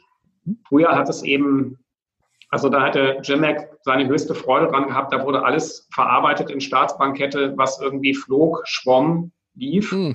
Teilweise mit 25 Gängen. Also das war jetzt in der Zeit so um die Jahrhundertwende ähm, zum 19. bis 20. Jahrhundert. Und da ist man eben auch, das Pathos der Nüchternheit ist eben auch, dass man mittlerweile da abgespeckt hat.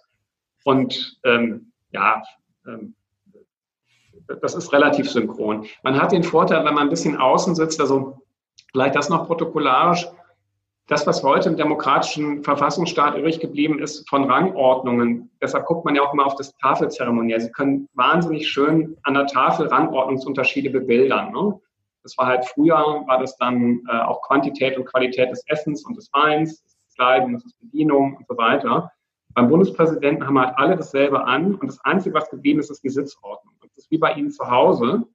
Ähm, wenn eben Tante Irmi äh, ihren 80. Geburtstag feiert, dann sitzt halt Lieblingsneffe Axel neben Tante Irmi. Der ist dann besonders wichtig, während eben ähm, der, der, der unerzogene Lars irgendwie weit außen einen Platz an der Tafel bekommt. Ne? Und Teilweise in einem ganz anderen Raum. Oder das, ja. So, und beim, und beim Bundespräsidenten ist eben nur noch die, ist eben auch nur die Sitzordnung geblieben. Es kriegen alle dasselbe zu essen, es kriegen alle dasselbe zu trinken, es tragen alle dieselbe Kleidung, nämlich dann bei Staatsbanketten im Regelfall ein Smoking. Und ähm, das Einzige, was eben je wichtiger sie sind, desto näher sitzen sie am Bundespräsidenten und seinem Gast. Aus eigener Anschauung kann ich sagen, je weiter außen sie sitzen, desto mehr sehen sie. Das hat dann auch Vorteile und auch, da kann man dann ein Glas mehr trinken. Das fällt dann nicht so schnell auf. Und ich darf mal sagen, man muss auch aufpassen bei diesen Sitzen. Ich hatte einmal das Pech, das Glück, wie auch immer man es haben möchte, das Glück wahrscheinlich gesehen, bei einem Abendessen neben Helmut Schmidt zu sitzen. Hm. So. Ja, mh, hm, das war, und dann äh, fang mal ein Gespräch mit Helmut Schmidt an dann habe ich mir irgendwie solche, solche, sowieso schon solche Ehrfurcht gehabt und habe ich irgendwie 10, 15 Minuten lang überlegt, was ja. könnte ich denn mal sagen? Und er trank übrigens natürlich kein Wein, sondern Cola. Mhm. Ähm, und, und zwar in der Zeit, in diesen 15 Minuten, schätze ich mal zwei Gläser, drei Gläser. Und dann hatte ich mir meinen ganzen Mut zusammengenommen, habe gesagt, Herr Schmidt, äh, nee, habe ich Herr Bundeskanzler Schmidt gesagt, er war natürlich nicht mehr. Ähm, äh, wie, äh, wie finden Sie denn eigentlich jetzt, wie sich Olaf Scholz als Hamburger Bürgermeister macht? Und dann zog er an so einer Zigarette, auch am Tisch, ne? Junger Mann, ich interessiere mich nicht für Kommunalpolitik. So, und dann war das Gespräch relativ schnell zu Ende. Und dann habe ich gedacht, würde ich doch nur irgendwo da, wenn, wenn ich mal an der Hanselounge bin, da setzt mich Michael immer ganz weit irgendwie an, an Rand. Das ist viel schöner. Man kann alles beobachten und wenn es richtig doof ist, kann man auch einfach gehen. Einfach gehen, ja. Du hättest mal fragen sollen, wie er zu Kiba steht. Äh, aber ähm, für mich ist äh, eine, eine wichtige Frage, Dr. Bergmann. Zahlt das Bundeskanzleramt ganz normal die Weine oder kriegt man das vom Weingut gesponsert, weil die sagen, wir können damit werben, dass das im Bundeskanzleramt äh, ausgeschenkt wird? Oder andere Frage, wenn es nicht die besten Weine Deutschlands gibt, wieso spricht man mit dem Bundes, äh, äh nicht Kanzleramt, Präsidialamt, wieso sagt man nicht, lass uns mal mit dem VDP in Kontakt treten und lass dem VDP mal sagen, zeigt mal die besten Weine des Landes. Wir sind ja stolz auf das, was wir äh, gemacht haben in den letzten 20 Jahren, wie sich das entwickelt hat? Pathos der Nüchternheit. Die wollen das nicht. Okay.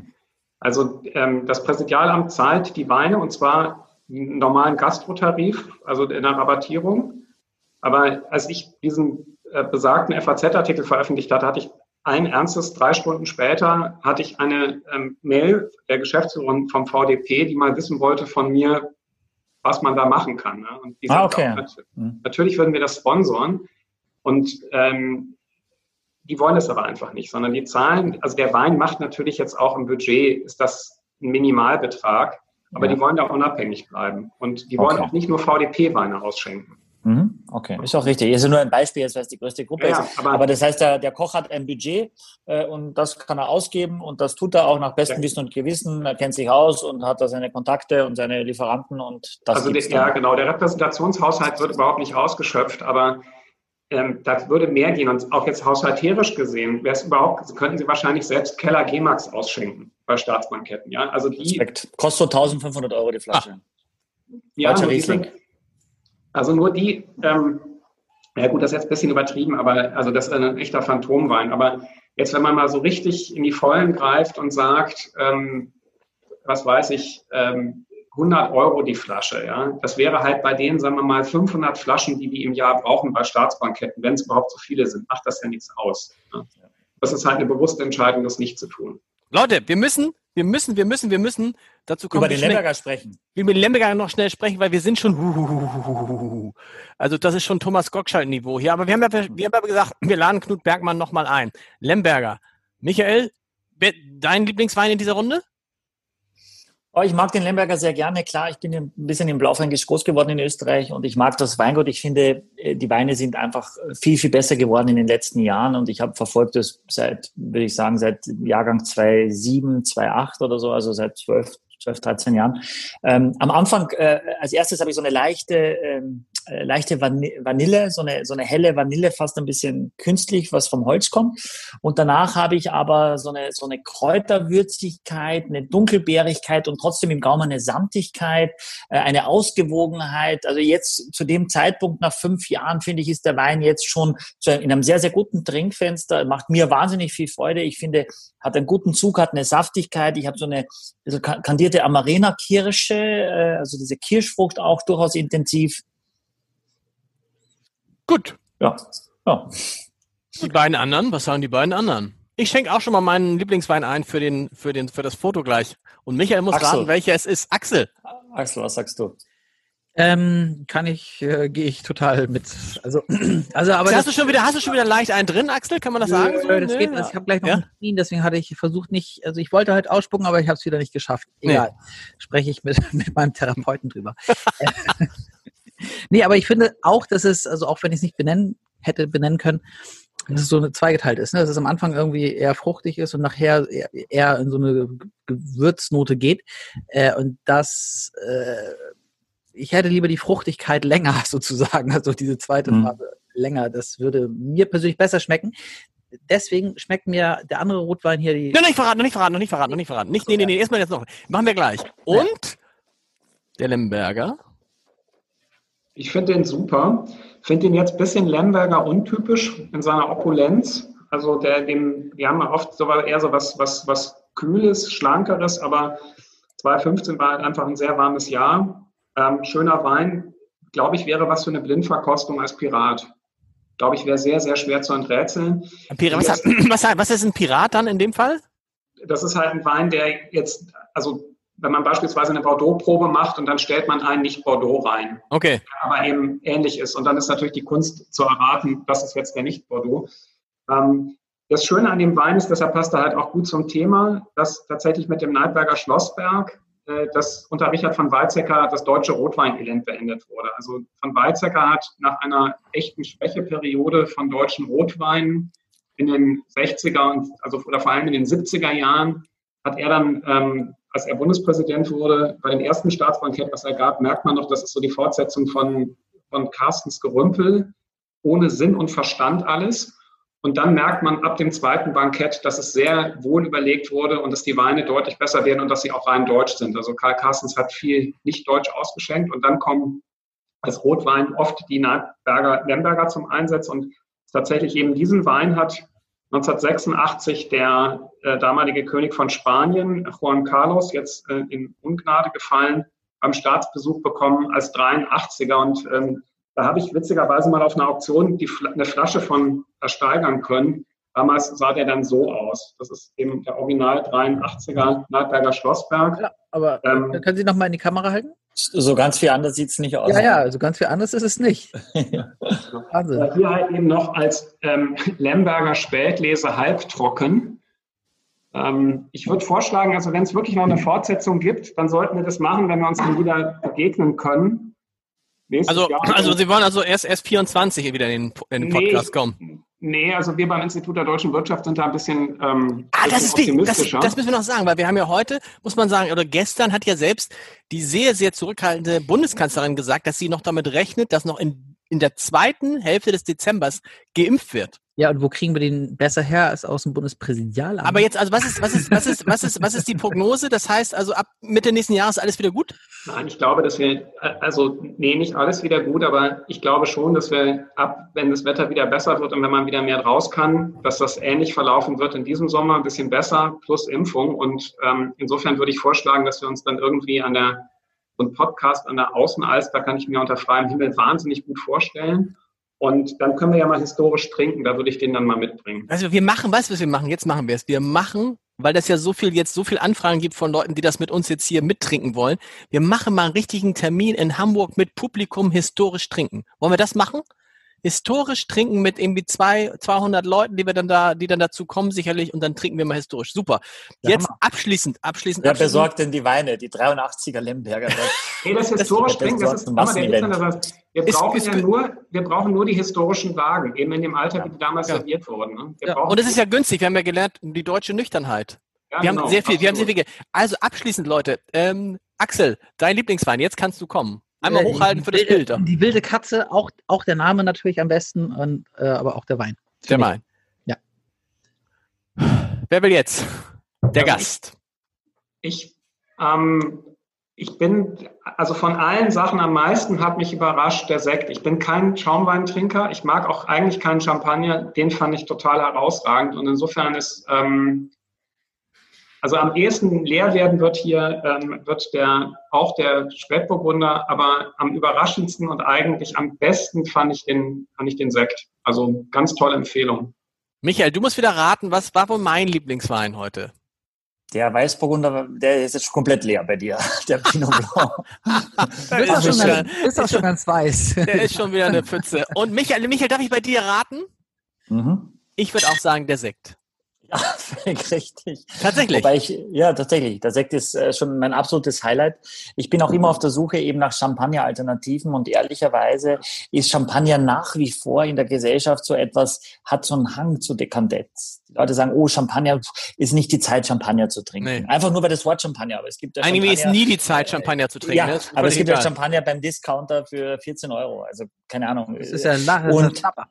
Genau, und es gibt eben äh, dann doch auch Veranstaltungen, auch Leute sprechen uns und sagen, Herr, ist Champagner falsches Zeichen, aber wir hätten gern etwas, äh, in die, ist wurscht, was es kostet, muss richtig gut sein, darf halt kein Champagner sein. Und dann gibt es eben tolle ähm, Cavas, es gibt tolle Spumantes äh, und äh, es gibt eben auch wunderbar deutsche, deutsche Sekte und der Riesling-Sekt oft äh, zu viel Säure bei den Menschen und deswegen ist so ein Produkt, auch wenn es doch ein bisschen spezieller ist, eben großartig. Aber ich würde jeden einzelnen Wein, den wir heute äh, da hatten, mit Freude trinken und kann ihn wirklich nur empfehlen.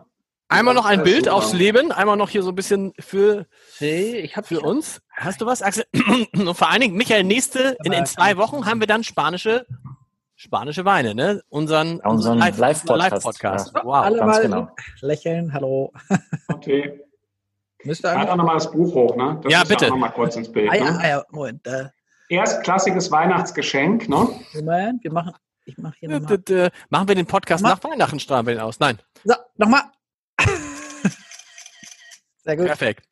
Vielen Dank, aufs Leben. Äh, Aufs und Leben. äh, wir, wir halten das fest. Nach, Großer nach Spaß. Ich freue mich auf alles, was da noch kommt. Vielen Dank. Vielen Vielen, Dank. vielen Dank. Dankeschön. Ja.